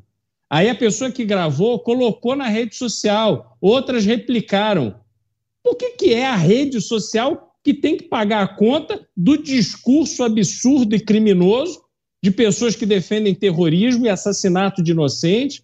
Por que, que a plataforma que tem que responder, no lugar dessa pessoa que gravou o discurso absurdo, publicou este conteúdo? Por que, que não são essas as pessoas que têm que responder? Então, querem criar um ambiente onde se inviabiliza a rede social no Brasil. Isto é péssimo para a nossa democracia. Programas Pingos nos Is, atualizações do caso Choquei. A página, depois de vários dias de silêncio, decidiu se pronunciar sobre a morte de Jéssica Vitória. A página, inclusive, admitiu que replicou conteúdo falso sobre um suposto namoro entre ela, Jéssica Vitória, e o youtuber Whindersson Nunes. Agora, Dantas, antes de passar a palavra a você, eu quero destacar essa nota que foi publicada no dia de hoje pela página Choquei, inclusive a nota oficial aparece agora na tela para as pessoas que nos acompanham por imagens. E a mensagem é a seguinte: o perfil Choquei lamenta profundamente o ocorrido com Jéssica Vitória Canedo e se solidariza com sua família. Informamos aos seguidores que, em sinal de respeito pelo trágico acontecimento, as redes da Choquei estavam paralisadas até este momento. Nesta quinta-feira, dia 28 de dezembro, o proprietário do perfil Choquei prestou esclarecimentos à Polícia Civil de Minas Gerais e apresentou fatos e documentos que contribuem para elucidar o episódio e dar a real dimensão do papel da Choquei no caso. Foram fornecidas provas sobre o fato gerador da notícia falsa, que foi publicada originalmente por um outro perfil e republicada posteriormente pela Choquei e foram disponibilizadas imagens de diálogos que mostram os procedimentos adotados assim que a falsidade foi descoberta, como a retirada imediata do conteúdo falso republicado. Neste momento, a Choquei passa por um profundo processo de reavaliação interna dos métodos adotados visando a implementação de filtros e códigos de conduta para evitar que episódios dessa natureza voltem a acontecer. A Choquei está à disposição para contribuir com os órgãos de investigação, assim como colaborar para o aprimoramento do setor de notícias online. Reiteramos nossa solidariedade e total apoio à família de Jéssica Vitória Canedo, essa nota oficial da página Choquei. Dantas, você acho que é a primeira vez que vai tratar desse assunto aqui em Os Pingos nos Is. Queria, claro, que você fizesse um resumo desse episódio, que é muito triste o que, que a gente pode esperar a partir de agora desse posicionamento da Choquei? As investigações prosseguem, mas tudo isso não reforça a necessidade das pessoas também se apoiarem é, em veículos consolidados, jornalismo profissional? Isso acaba fazendo a diferença, né? É, Daniel, acho que você tocou num ponto fundamental. A minha pergunta é: o que exatamente essas, esses perfis fazem?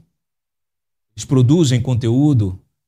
É, existem jornalistas que assinam matérias, porque assim, é, o próprio ambiente de cobertura é, de gossip, né, de fofoca, de celebridades, etc., os veículos que cobrem isso há muitos anos, há décadas, é, sempre foi uma vertente do jornalismo, né, a cobertura de celebridades, etc.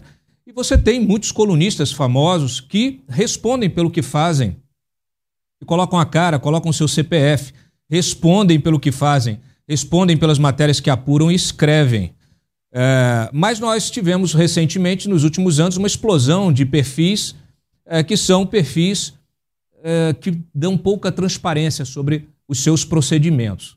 Né? Então, a nota do Choquei diz, fala de revisão de procedimentos. Eu me pergunto quais seriam os procedimentos é, e as balizas para a publicação é, de informações. É bom que se diga que esse ambiente é, de é, cobertura de fofoca, é, nós já tivemos diversas reportagens ao longo dos últimos anos mostrando que, primeiro, essa indústria é uma indústria que movimenta bilhões de reais.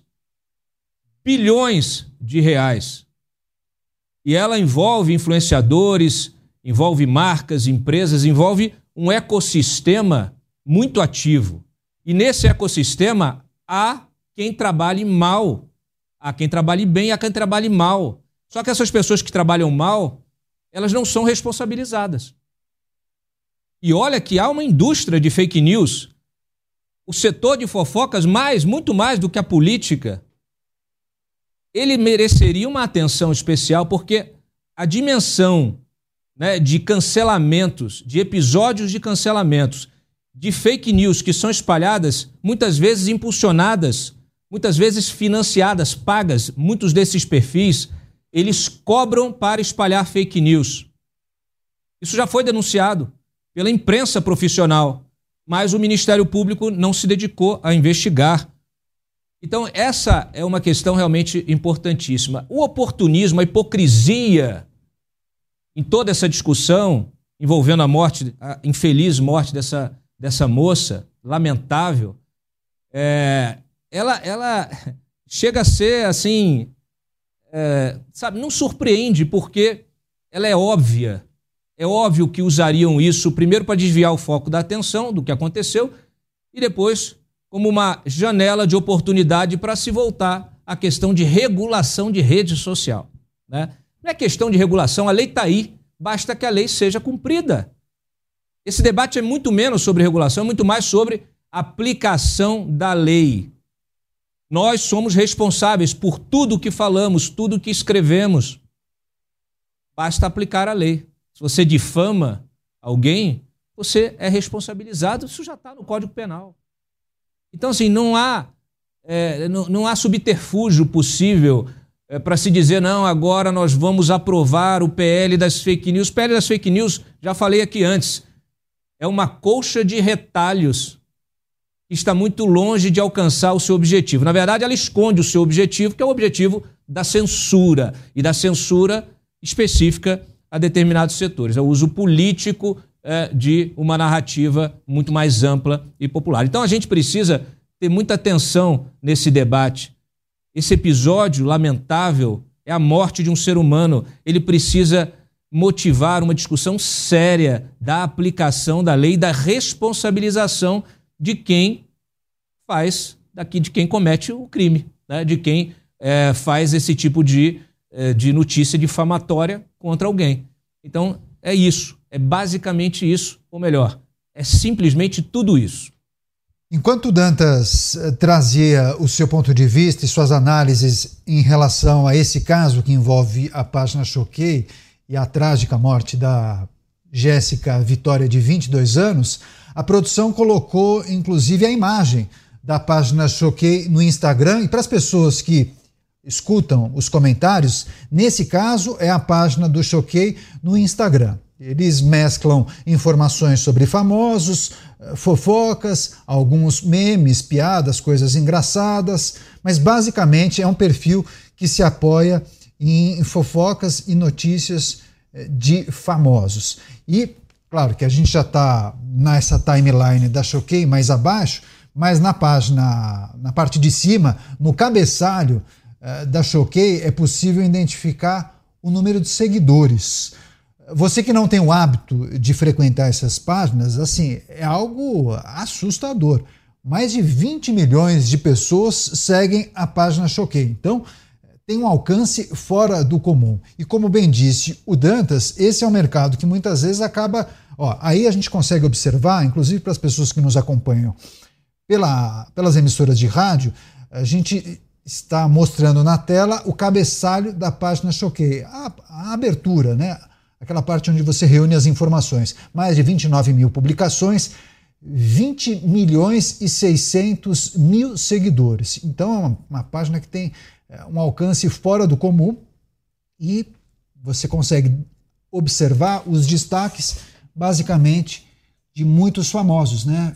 Notícias relacionadas aos famosos. É, reality shows, apresentadoras, cantoras nacionais, eh, estrangeiras, enfim, são muitas informações sobre famosos e, claro, que a gente acaba questionando exatamente quais são os procedimentos para a veiculação dessas notícias que envolvem os famosos, porque no jornalismo profissional é preciso fazer a apuração, checagem, antes de efetuar a publicação de uma notícia. Você, Cristiano Beraldo, também antes de a gente falar da regulação e de um, de um movimento que a gente observa em Brasília, de deputados que querem acelerar o debate e a possível votação do PL das fake news, que também é chamado por muitos parlamentares de PL da censura, mas eu queria também, Beraldo, escutar você em relação à necessidade e o cuidado que as pessoas devem ter ao consumir informação na internet.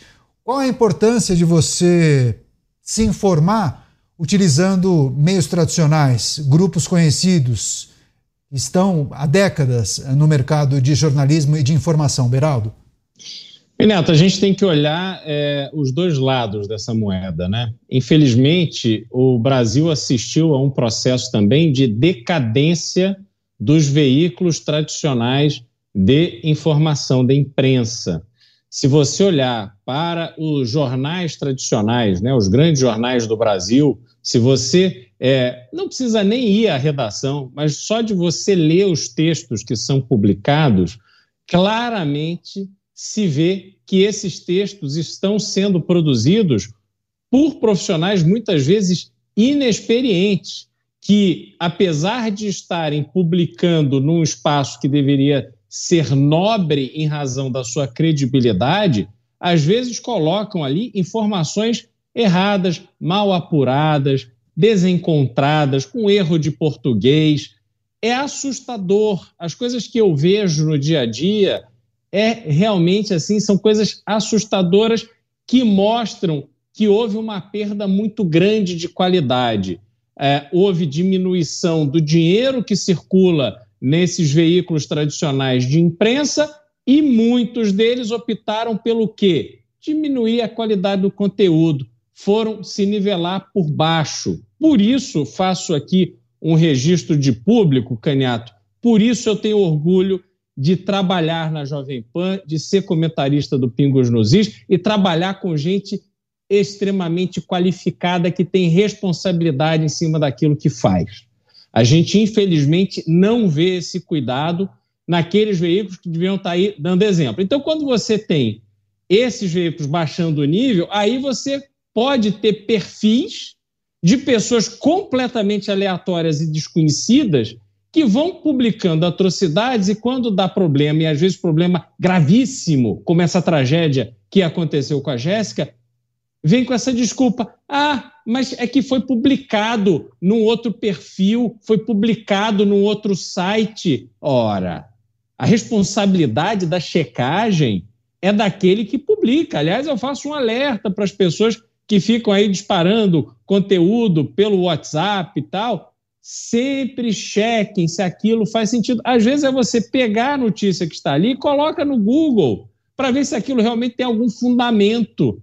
Eu, às vezes, recebo coisas no WhatsApp e assim: olha, na próxima segunda-feira vai acontecer alguma coisa. Mas que segunda-feira? Cadê a data? Do que se trata? Quem escreveu? Qual é a fonte? E aí, muitas vezes, é uma bobagem, uma loucura que não vai acontecer. Enfim, alguém inventou aquilo. Eu também não sei porque tanta gente gasta tempo inventando e propagando mentira, porque, enfim, é, é, não tem um propósito que eu, pelo menos, consigo compreender, mas ficam aí espalhando essas fake news. Então, Caniato, é realmente assim é assustador o que aconteceu no Brasil e acho que é um bom momento para a gente reavaliar o que é fonte confiável de informação. E registro mais uma vez aqui meus parabéns à Jovem Pan pelo trabalho que faz. Eu faço das palavras do Beraldo as minhas, tenho muito orgulho de trabalhar aqui na Jovem Pan, um grupo profissional extremamente responsável e eu já vi a Jovem Pan não publicar uma notícia sem a checagem, sem os procedimentos adequados para você assegurar que aquilo trata-se de uma notícia verdadeira. Dantas, você também, por favor. É, olha, olha só a delicadeza né, desse tema. É, a, a, gente vive num mundo é, de redes sociais, um mundo barulhento, um mundo acelerado, as pessoas querem comentar, querem dar opinião, elas querem compartilhar. Essa, é, essa, essa pressão ela vem para cima do jornalismo. Inclusive nós, quando algum concorrente sai na frente com uma informação, etc., nós temos a responsabilidade de checar. Mesmo que, é, olha, um pouco mais de 20 anos de jornalismo, eu digo para vocês, é mais fácil você, é melhor você é, levar um furo do concorrente do que você publicar uma informação errada. A famosa barrigada. Isso tem acontecido demais. Isso acontece demais, Daniel. Isso acontece demais. As pessoas, elas, elas, elas, os jornalistas, eles ficam muito mais preocupados em sair na frente e publicam errado e depois não se corrijam. Não se corrigem. O que é pior, porque aí vem né, toda uma, é, é, vamos dizer assim, um ecossistema de, é, de, de, de, de permeado por uma, por uma arrogância de profissionais que não admitem errar. Então nós vivemos num ambiente muito difícil de trabalhar, mas nós somos profissionais é, identificados, reconhecidos. O problema todo está no anonimato. Como eu disse, você precisa que uma notícia ela seja identificada ao seu autor. E essa indústria, mais uma vez, essa indústria da fofoca, ela tem permitido cancelamentos de reputações. É, são episódios que se repetem todos os dias, porque elas vivem disso. Se, se, a, se a polícia que está investigando esse caso resolver investigar mesmo o ecossistema, vai perceber que muitos perfis eles se retroalimentam porque eles são financiados. Eles fazem parte de uma rede, funcionam como a marketing de rede. São perfis que repercutem, os comentários são de outros, de comentaristas pagos que comentam em cima daquele post, porque aquilo é o que gera o engajamento para ser identificado pelo algoritmo, para ele ser alavancado na rede social. Esse mecanismo não é orgânico não é orgânico. Infelizmente, a audiência acaba sendo capturada. As pessoas que não têm esse conhecimento, elas são capturadas por notícias chocantes, impactantes, manchetes é, é, muitas vezes sensacionalistas. Você quer fórmula mais fácil de atrair a, a, a atenção de alguém do que pegar o nome de uma celebridade e envolver em qualquer coisa. Você pega o nome de uma celebridade e embala. Você inventa o que você quiser. E muitos desses perfis inventam, passam o dia inteiro inventando notícia. Inventando muitas notícia. vezes, o Dantas, e muitas vezes isso acontece com a anuência do próprio artista, porque ele tem um objetivo futuro. Então ele precisa estar entre os assuntos mais comentados, não importa se a notícia é positiva ou negativa, porque lá na frente talvez ele tenha um objetivo, vender discos, vender um show, alguma coisa do tipo, é isso? Exatamente. E muitos comentaristas são pagos para fazer comentários positivos e também pagos para fazer comentários negativos, porque muitas vezes você tem um ambiente em que um artista está concorrendo com outro. Então você precisa derrubar aquele artista, aquele o seu concorrente. Então é criada uma onda de, é, é, de fofoca envolvendo aquele artista e você consegue é, manchar a imagem daquele artista concorrente. Isso isso já foi, já foi revelado em matérias de longo alcance publicadas ao longo dos anos. Isso não é novo, não é um fenômeno novo.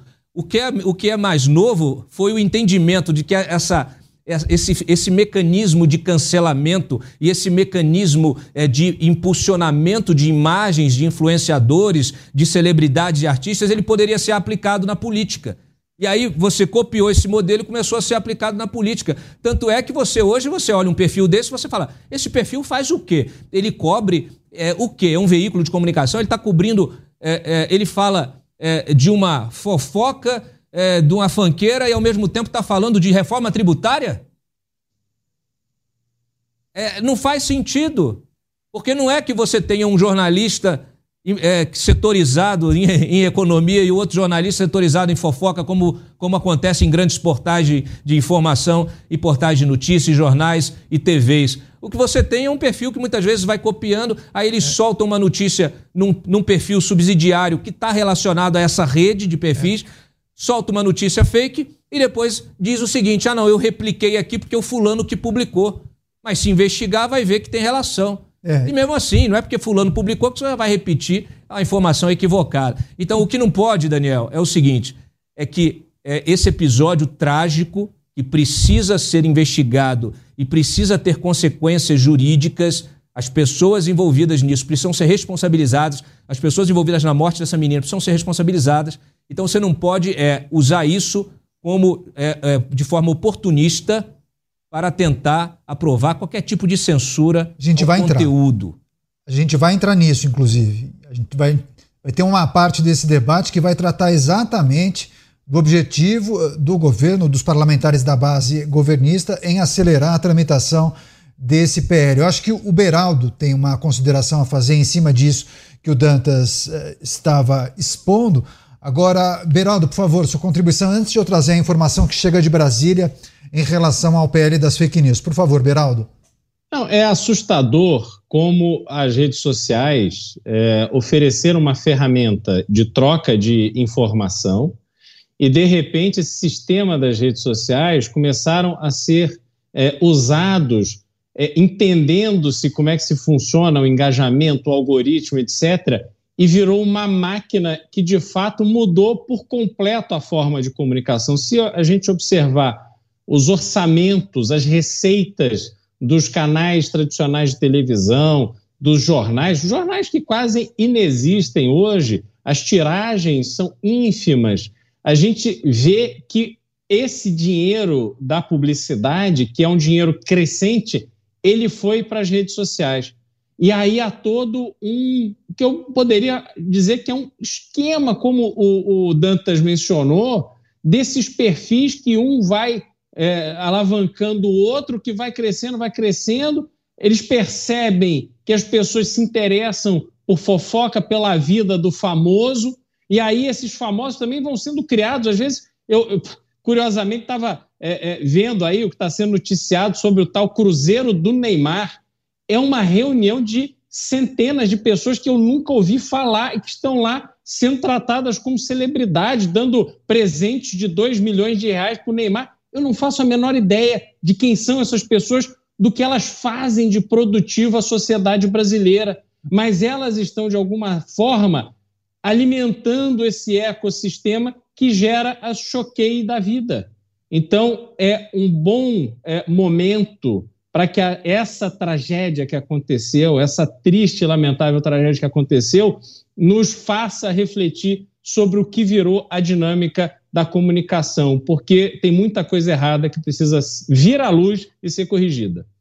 Pois é, e essa história, esse exemplo que o Beraldo trouxe em relação ao Cruzeiro do Neymar, de fato, e você percebe que as notícias são esdrúxulas, né? A última é que uma moça casada estaria dançando uh, de forma sensual na frente do Neymar. E eles transformam esse episódio, que tem um vídeo ali, que acaba expondo uh, essa moça e mostra a situação, transformam isso em uma notícia que está do lado da reforma tributária dita pelo Dantas. Daí você fala, peraí, tem alguma coisa de errado, né?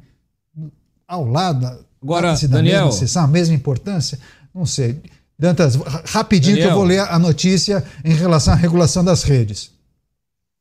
Você acha, se, partindo do princípio que há um esquema para financiar posts positivos, posts negativos, você, nessa área de fofoca, você acha que isso não funciona na política? Que isso não está sendo replicado na política? É lógico que está.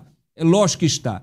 Esse é um mecanismo que está sendo utilizado porque efetivamente ele é muito é, é, útil para quem é objetiva. Ganhar dinheiro de forma desonesta né, e, e, e expor né, a imagem ou é, buscar o cancelamento é, de alguém. Tá, deixa eu trazer a informação para as pessoas que nos acompanham. Esse é um debate muito importante porque envolve uma maneira que o brasileiro adotou de se comunicar, de se informar e de interagir com grupos e com organizações. Porque depois de tudo que aconteceu, Arthur Lira, que é o presidente da Câmara dos Deputados, procurou parlamentares para tentar negociar a retomada da votação do PL das fake news ou PL da censura. É, isso antes das eleições municipais, portanto, no ano que vem. O objetivo desse PL é regulamentar as redes sociais e também a inteligência artificial. Alguns parlamentares também acreditam na necessidade da urgência na aprovação desse PL. O secretário executivo do Ministério da Justiça, Ricardo Capelli, afirmou que esta deve ser uma das prioridades do governo para 2024.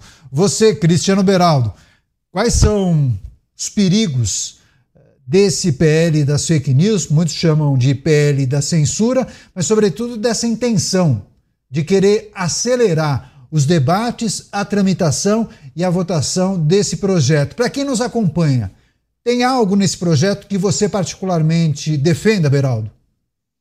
Não, não há como defender um projeto se você não, algum tem item. Algum... Não, o problema é o seguinte, Caniato, é, quando você vai tratar da identificação dos produtores de conteúdo nas redes sociais, eu sou a favor. Eu acho que o perfil tem que estar associado a alguém, mesmo que este alguém tenha lá quantos perfis ele quiser. Mas à medida que algo é publicado em um desses perfis, que seja ofensivo, mentiroso, que estimule algum tipo de crime, o autor daquele conteúdo precisa ser identificado seguindo-se ali os trâmites legais necessários. Da mesma forma que quando perfis são tomados por criminosos, por bandidos, e que usam essas invasões de perfil para pedir dinheiro e, infelizmente, aplicam golpe é, em pessoas desavisadas, é preciso que haja um instrumento para que rapidamente o seu próprio perfil, você consiga tirar o seu próprio perfil do ar. Como faz quando você perde um cartão de crédito. Você tem lá um número que você liga, avisa, olha, eu sou, você se identifica lá com as suas informações pessoais, e aí o cartão de crédito é bloqueado. E depois a própria administradora de cartão de crédito vai investigar se o cartão foi realmente roubado, se ele foi usado inadequadamente pelo ladrão ou se é o próprio usuário que está ali tentando é, dizer que não gastou aquilo que no fim ele mesmo que acabou gastando. Isso faz parte do processo. Agora, isso, identificar o produtor de conteúdo é uma coisa. Usar isso para que você crie uma, primeiro, uma agência reguladora. Agência reguladora, mediadora de conteúdo, isso não existe. Quantos posts são colocados por dia, ou por hora, ou por minuto no Brasil. É impossível que você tenha uma estrutura capaz de ficar monitorando tudo que é publicado. E depois, mesmo que você consiga monitorar, quem é que vai decidir? Não, isso aqui pode, isso aqui não pode. Quem vai indicar essas pessoas? Então, é algo ilógico. E mais ilógico ainda, Caniato, é o governo colocar isso como prioridade no momento em que a gente acabou de assistir o pronunciamento do ministro da Fazenda, demonstrando claramente que está perdido, que temos um problema econômico gravíssimo, que não estamos tratando esse problema econômico.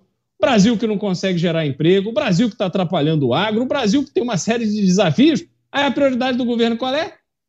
PL da censura. Por quê? Porque só se pensa em política, só se pensa em tirar a rede social como instrumento dos opositores, porque afinal de contas a gente sabe a direita brasileira floresceu a partir do uso das redes sociais. Esta é uma realidade que a esquerda não consegue engolir.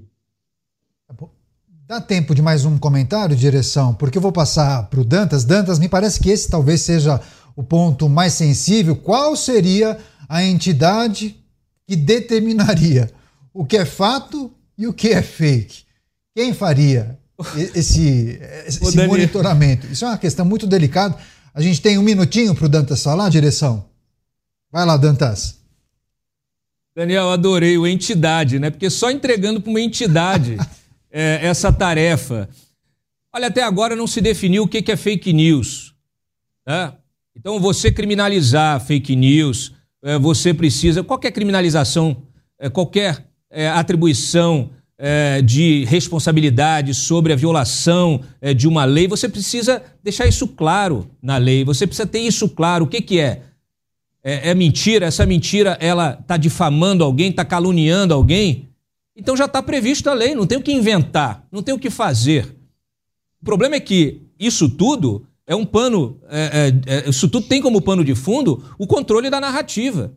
Tanto é que você não viu ninguém reagindo. Veja, nós estamos falando de um perfil que tem um posicionamento político. Ele não trata só de fofoca, ele tem um posicionamento político. E você não viu né, as lideranças que normalmente nós vemos aí se manifestar condenando a, a, a, ali a posição, né, a publicação de uma fake news que acabou gerando, levando a menina à morte. Quer dizer, é um negócio assim, é estúpido, é uma, é uma estupidez, é insano. É, o que não dá é para usar isso de forma oportunista. Nós temos que ter muito claro: existe lei, a lei precisa ser aplicada, as pessoas precisam ser responsabilizadas. E ponto final. É, a gente precisa saber também, vamos conversar com o Beraldo e com o Dantas, se deputados governistas ou aqueles que defendem o PL das fake news, se eles não vão querer utilizar o episódio da Choquei para dar celeridade nessa tramitação, o famoso boi de piranha. Será? Rápida parada, daqui a pouco a gente volta com muito mais debates e informação aqui em Os Pingos nos Is. Claro que a gente conta com você, é bem rapidinho, um minuto e meio, fique por aí. Rede Jovem Pan News. Ok, chefe, já chamei a Pancron. A melhor, a mais premiada, a diferenciada. Sabia que a produção de materiais promocionais, editoriais e embalagens é com ela mesma? Pancron Indústria Gráfica. Toda vez que você quiser qualidade, prazo e preço com o melhor atendimento, não tem jeito. Chama a Pancron. A Pancron resolve. Chama a Pancron, a Pancron resolve. São Paulo, 3340-6901. São Paulo, 3340-6901. Os pingos nos is.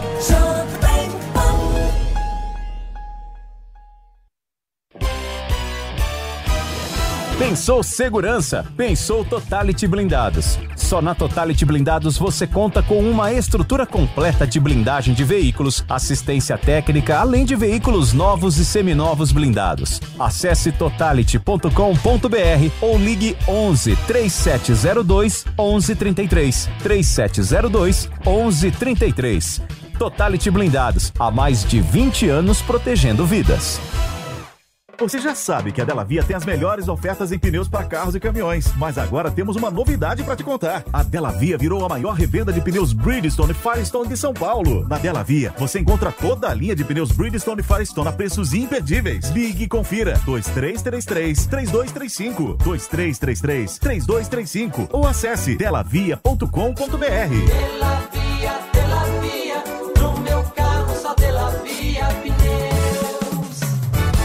Buscando a excelência na prestação de serviços, a Gocil não é apenas uma opção, é a sua escolha ideal em soluções tecnológicas. A Gocil entrega serviços ágeis, eficientes e de alta qualidade, impulsionados por tecnologia de ponta. Além disso, a Gocil conta com uma moderna plataforma que sincroniza toda a operação de serviços. Com a Gocil, a sua empresa estará sempre em primeiro lugar. Para saber mais, acesse gocil.com.br. Tecnologia e inovação, mais segurança para o seu negócio. Gocil.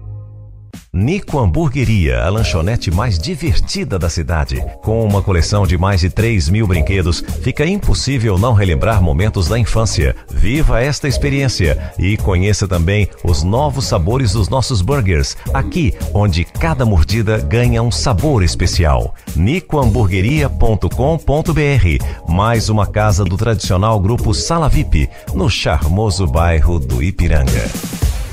Você está pronto para encontrar a combinação perfeita entre empreendedorismo e marketing de influência? Então, sintonize no programa Deu Match. Aqui você vai descobrir histórias inspiradoras, dicas valiosas estratégias vencedoras. Prepare-se para um encontro épico com os maiores nomes do mundo dos negócios e influência. O sucesso está apenas um match de distância. Não perca, todas as segundas-feiras Deu Match. E me siga nas redes sociais para não perder nada. Arroba Manu Carvalho. Te espero por lá. Beijocas.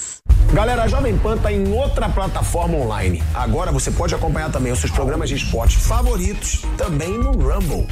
Para começar, baixe o aplicativo do Rumble no seu celular. Ou então, acesse rumble.com e o cadastro é gratuito. Tudo o que acontece com seu time de coração, você fica sabendo na Jovem Pan Esporte, no Rumble. Jovem Pan.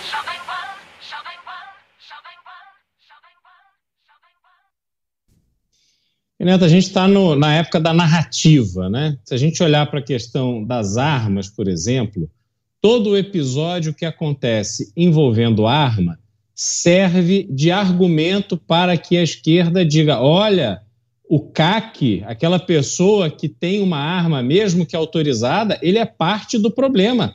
A violência no Brasil hoje vem desse número enorme de pessoas que compraram armas nos últimos tempos no Brasil. A gente sabe que isso é mentira. A gente sabe que o problema da violência são as armas que entram de forma clandestina, contrabandeada no Brasil. A gente não tem forças policiais hoje é, capazes, por falta de instrumentos, de investimentos, de recursos, de controlar 100% das nossas fronteiras. E as fronteiras viram uma peneira. A gente conversou agora há pouco com o deputado Pedro Lupion, dizendo que passa é, fertilizante e defensivo agrícola contrabandeado pelas fronteiras brasileiras. Então, quando você tem este tipo de realidade, mas as pessoas que estão ali no palco com o microfone estão alardeando no sentido oposto para provar um ponto que é falso, a gente vê muita, muitas pessoas que ficam sensíveis ao argumento.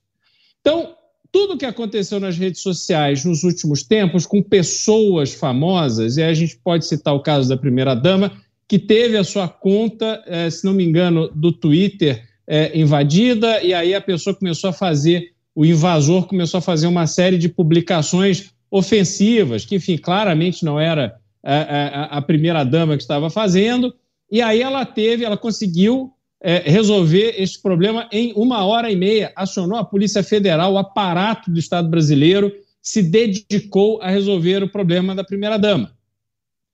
Uma pessoa comum, e eu já vi isso acontecer em vários casos, que tem um perfil invadido, às vezes aí a pessoa fica ali pedindo dinheiro, esse perfil fica tomado por dias e a pessoa não consegue tirar aquele perfil do ar. Isso eu acho realmente absurdo, a gente precisa tratar disso. Agora, de novo, isso não é uma justificativa para que esta narrativa contra a liberdade de expressão nas redes sociais prevaleça. Esse é o risco que a gente corre. Que vamos imaginar hoje, neste cenário que a gente desenhou, Caniá, aonde os veículos tradicionais de imprensa estão produzindo também conteúdo bastante questionável em termos de qualidade e de acuracidade.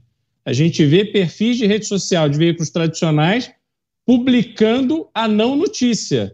Ah, o famoso postou isso e o seguidor comentou aquilo. Isso, para mim, é um negócio assim extremamente vergonhoso para quem se diz um veículo de, de imprensa que quer ser respeitado. Então, você vai tirar as redes sociais, o acesso à informação através de redes sociais, e você vai deixar as pessoas se informando também com baixa qualidade né, de, desses inúmeros veículos que prestam um mau serviço de informação. Então, a situação que o Brasil se encontra é realmente de grande ameaça à liberdade de expressão, caso esse PL avance. A gente vai virar o tema, mas, Beraldo, em relação a isso que você disse, eu me lembro bem de uma postagem feita por um portal de notícias ligado a um grande conglomerado de mídia, e a, a notícia era a seguinte: Caetano Veloso é visto fazendo compras em shopping do Leblon. Essa era a notícia. Aí, claro que muitos seguidores. Hip jornalismo. É. Vamos girar os assuntos? Tem, claro, um destaque que chega da Argentina, porque o presidente do país, Javier Milei, entregou um amplo pacote de medidas ao Congresso do país. O projeto, denominado de Lei de Bases e Pontos para a Liberdade dos Argentinos, conta com 664 artigos e prevê estado de emergência e mudanças em várias áreas, incluindo fim das eleições primárias, alterações na forma de eleger deputados, nova forma de financiar partidos políticos, aumento da pena para manifestantes contra o governo e mais desregulação da economia. O estado de emergência vale para temas econômicos, financeiros, fiscais e de seguridade social, segurança, defesa de tarifas, energia, saúde, administrativos e também sociais até 31 de dezembro de 2025, podendo ser prorrogado por até dois anos. Você, Cláudio Dantas, como tem avaliado essas primeiras semanas de governo de Javier Milei e esse pacote com sugestões substanciais de mudanças, hein? Um estado de emergência, né, Dantas? É, eu acho curioso porque há muita gente repercutindo aí na imprensa argentina, na imprensa brasileira, ah, decisões, as decisões recentes do Milei. É, esse decreto de estado de emergência é muito curioso, é muito irônico, porque a, emergência já está decretada na Argentina muito antes da posse do Milei. E, naturalmente, serão necessárias medidas mais duras para se retirar a Argentina desse estado de emergência. Todas essas medidas estão sendo levadas ao Congresso argentino. Nem todas serão aprovadas. E é claro, quando você pega um pacote desse, que tem mais de, cento, mais de 160 páginas, dezenas de artigos, é, é como uma reforma tributária. Vai ter muito debate, muita discussão, é, vão ter é, jabutis, outros artigos serão é, retirados e alguns artigos estão lá como aquele velho bode na sala, a estratégia política de você endurecer muito o texto para depois ter, um, no final, um texto mais é mais suave, mais suave, mais palatável. Né? Isso acontece, por exemplo, Daniel, nessa questão que está sendo muito repercutida das manifestações. É importante que se diga que o sindicalismo na Argentina, especialmente, aqui no Brasil também, viu? Mas na Argentina, especialmente, virou uma ferramenta política. Um levantamento até recente aqui do Observatório de Qualidade Institucional da Universidade Austral, que eu tive acesso, mostra o comportamento sindical na Argentina nas últimas quatro décadas. E se descobre que os sindicatos não fizeram greve geral nenhuma contra o governo do Fernandes, por exemplo, que levou a Argentina a esse abismo social, a essa crise econômica sem precedentes. Por que será? Ah, porque os sindicatos são amigos, são ferramentas políticas, são instrumentos para uso político. Não tem nada a ver com defender o trabalhador. É uso político. Você, Cristiano Beraldo, para a gente arrematar esse assunto. É isso, ô Dantas, isso aqui é, é, é, o retrato do Brasil. Você acabou de escrever o que acontece no Brasil. A gente tem nos sindicatos uma estrutura completamente ineficiente que enche o bolso de um bando de parasita e que fica à esquerda, em troca de voto, querendo alimentar esses parasitas. Agora estão aí todos com as manguinhas de fora, querendo atrapalhar ainda mais a possibilidade de geração de emprego. Veja o que a gente está fazendo aqui. Como é que se pode querer que o empregado agora ele seja obrigado a negar a contribuição sindical? Quer dizer, é o inverso. O sindicato ele não consegue seduzir o, o funcionário a ir lá querer se filiar. Ele tem que filiar na marra. E aí, se você não quiser, você vai lá, perca seu tempo, se resolva lá para poder sair das garras desse sindicato. Isso é uma vergonha. Só que a esquerda brasileira, a esquerda argentina, a esquerda na nossa região, ela está muito enfronhada nessas estruturas, ela tem muito mais habilidade para usar essas estruturas para poder reverter isso em apoio e voto. Por isso que estão aí fazendo o que fazem, destruindo um país atrás do outro e a gente aqui atônito assistindo. Vai lá, rapidinho, Dantas. O, uma dessas, uma das medidas propostas nesse pacotão do Milei é aquilo que se conseguiu no Brasil, mas que infelizmente o Supremo reverteu, que é o fim da contribuição sindical. Lá Sim, a contribuição verdade. sindical é mensal. É 2%. Então, assim, você está tirando o dinheiro do trabalhador diariamente.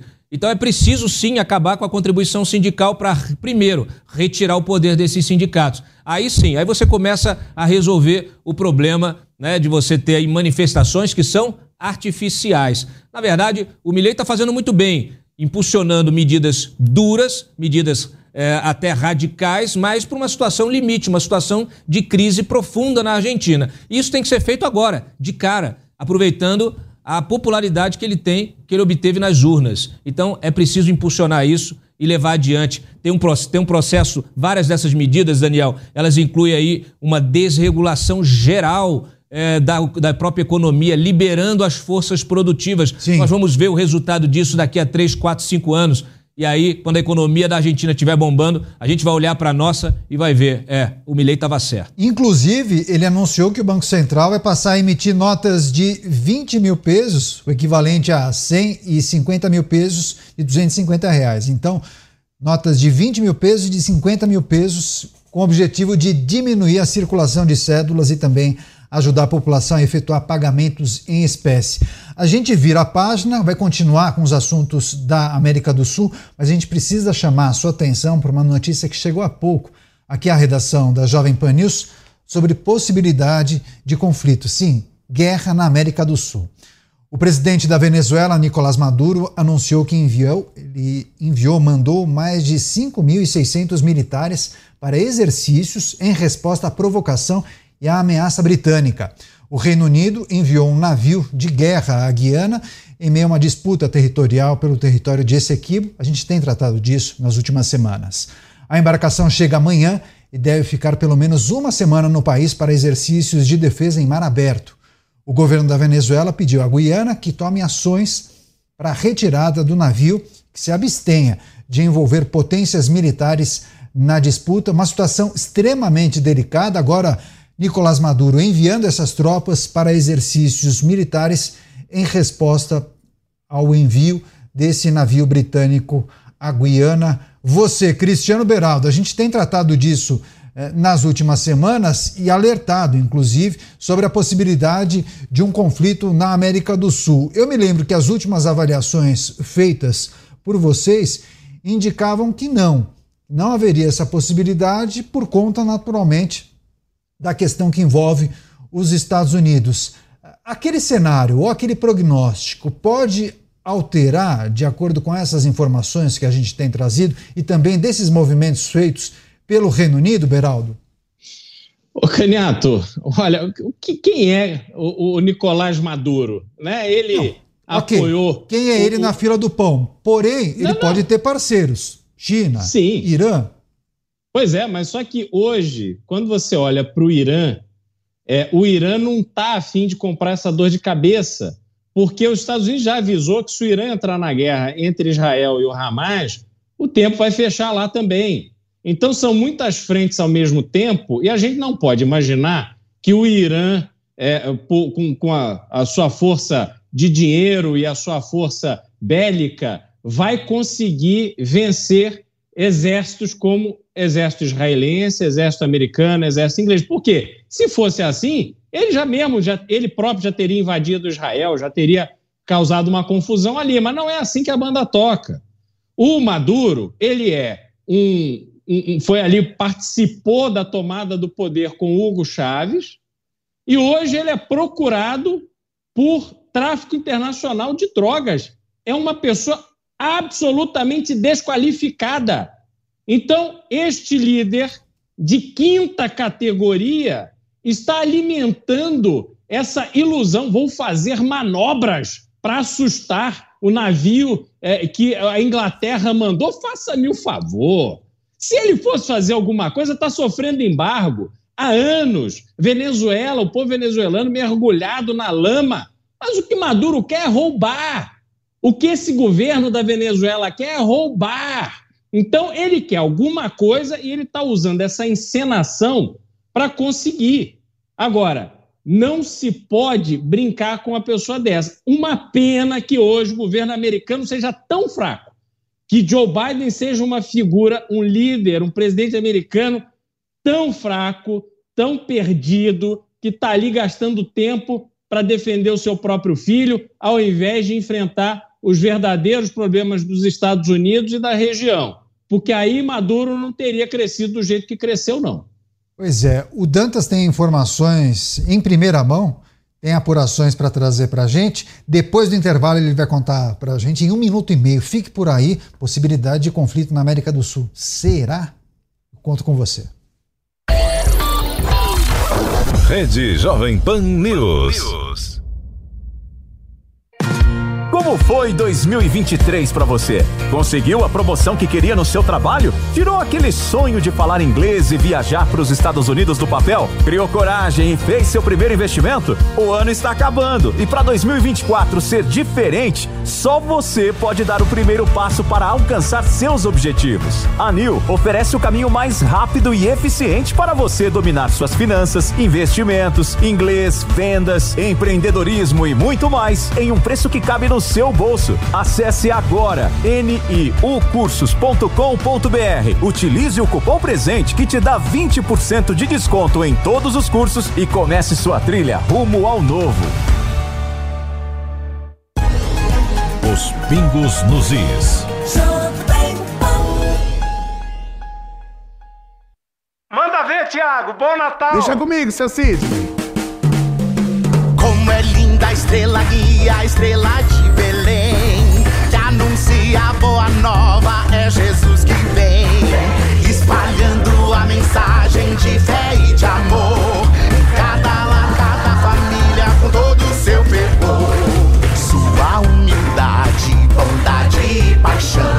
Nos seus ensinamentos, a nossa redenção. Jesus é verdade, é a palavra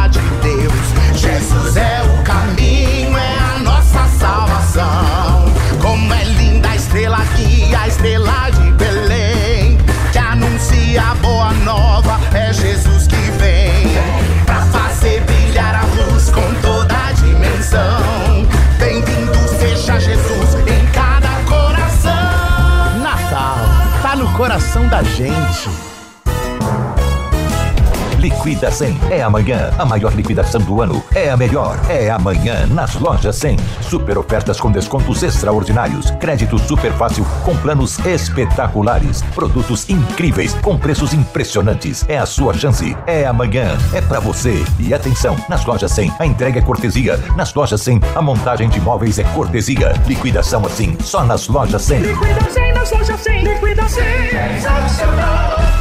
Ok, chefe, já chamei a Pancron. A melhor, a mais premiada, a diferenciada. Sabia que a produção de materiais promocionais, editoriais e embalagens é com ela mesma? Pancron Indústria Gráfica. Toda vez que você quiser qualidade, prazo e preço com o melhor atendimento, não tem jeito. Chama a Pancron. A Pancron resolve. Chama a Pancron, a Pancron resolve. São Paulo, 3340-6901. São Paulo, 3340-6901. Você sabia que o Zuco Restaurante foi premiado pelo Guia Gambero Rosso, a maior referência do mundo em restaurantes e vinhos italianos? Agora o Zuco é reconhecido pela plataforma gastronômica como um dos top Italian Restaurants globais. Essa conquista é de toda a nossa equipe e, claro, de nossos clientes e amigos. Venha você também nos visitar na rua Doc Lobo, 1416 Jardins. Para mais informações, acesse zuco.com.br. Esta é a Classic Pan.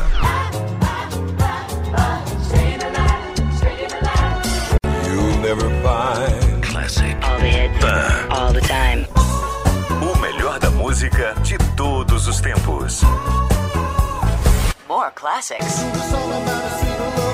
Classic Pan 76.7. E ouça também no Panflix. Ameaça. E é de ameaça é, que vive a Guerra Fria. Você cria uma ameaça de um lado, outra do outro. né? Basta olhar para trás aí a própria situação de Cuba com apoio da União Soviética contra os Estados Unidos, a crise dos mísseis. A história está aí repleta de exemplos que mostram que não podemos descuidar do que está acontecendo ali na região. Mostra também que aquela conversa é, do Nicolás Maduro com o presidente da Guiana, com o representante brasileiro, né, o Celso Amorim, assessor especial aí para assuntos internacionais é, do presidente Lula, ela foi uma conversa da boca para fora. No coração, o Nicolás Maduro está pronto para entrar num combate, para sacrificar seus soldados, para fazer todo o movimento que seja necessário é, para reforçar o seu poder, para mobilizar a população ao seu favor, né, para que ele tenha apoio popular, recupere esse apoio popular e também traga apoios internacionais. E aí eu destaco o apoio da Rússia. É bom ficar de olho. É isso aí. Cláudio Dantas, sua análise em relação a essa situação tensa na América do Sul. Nós três temos um recado para você. Você gosta da Jovem Pan, não gosta? Não acompanha o programa Os Pingos nos Is e também os demais da grade de programação?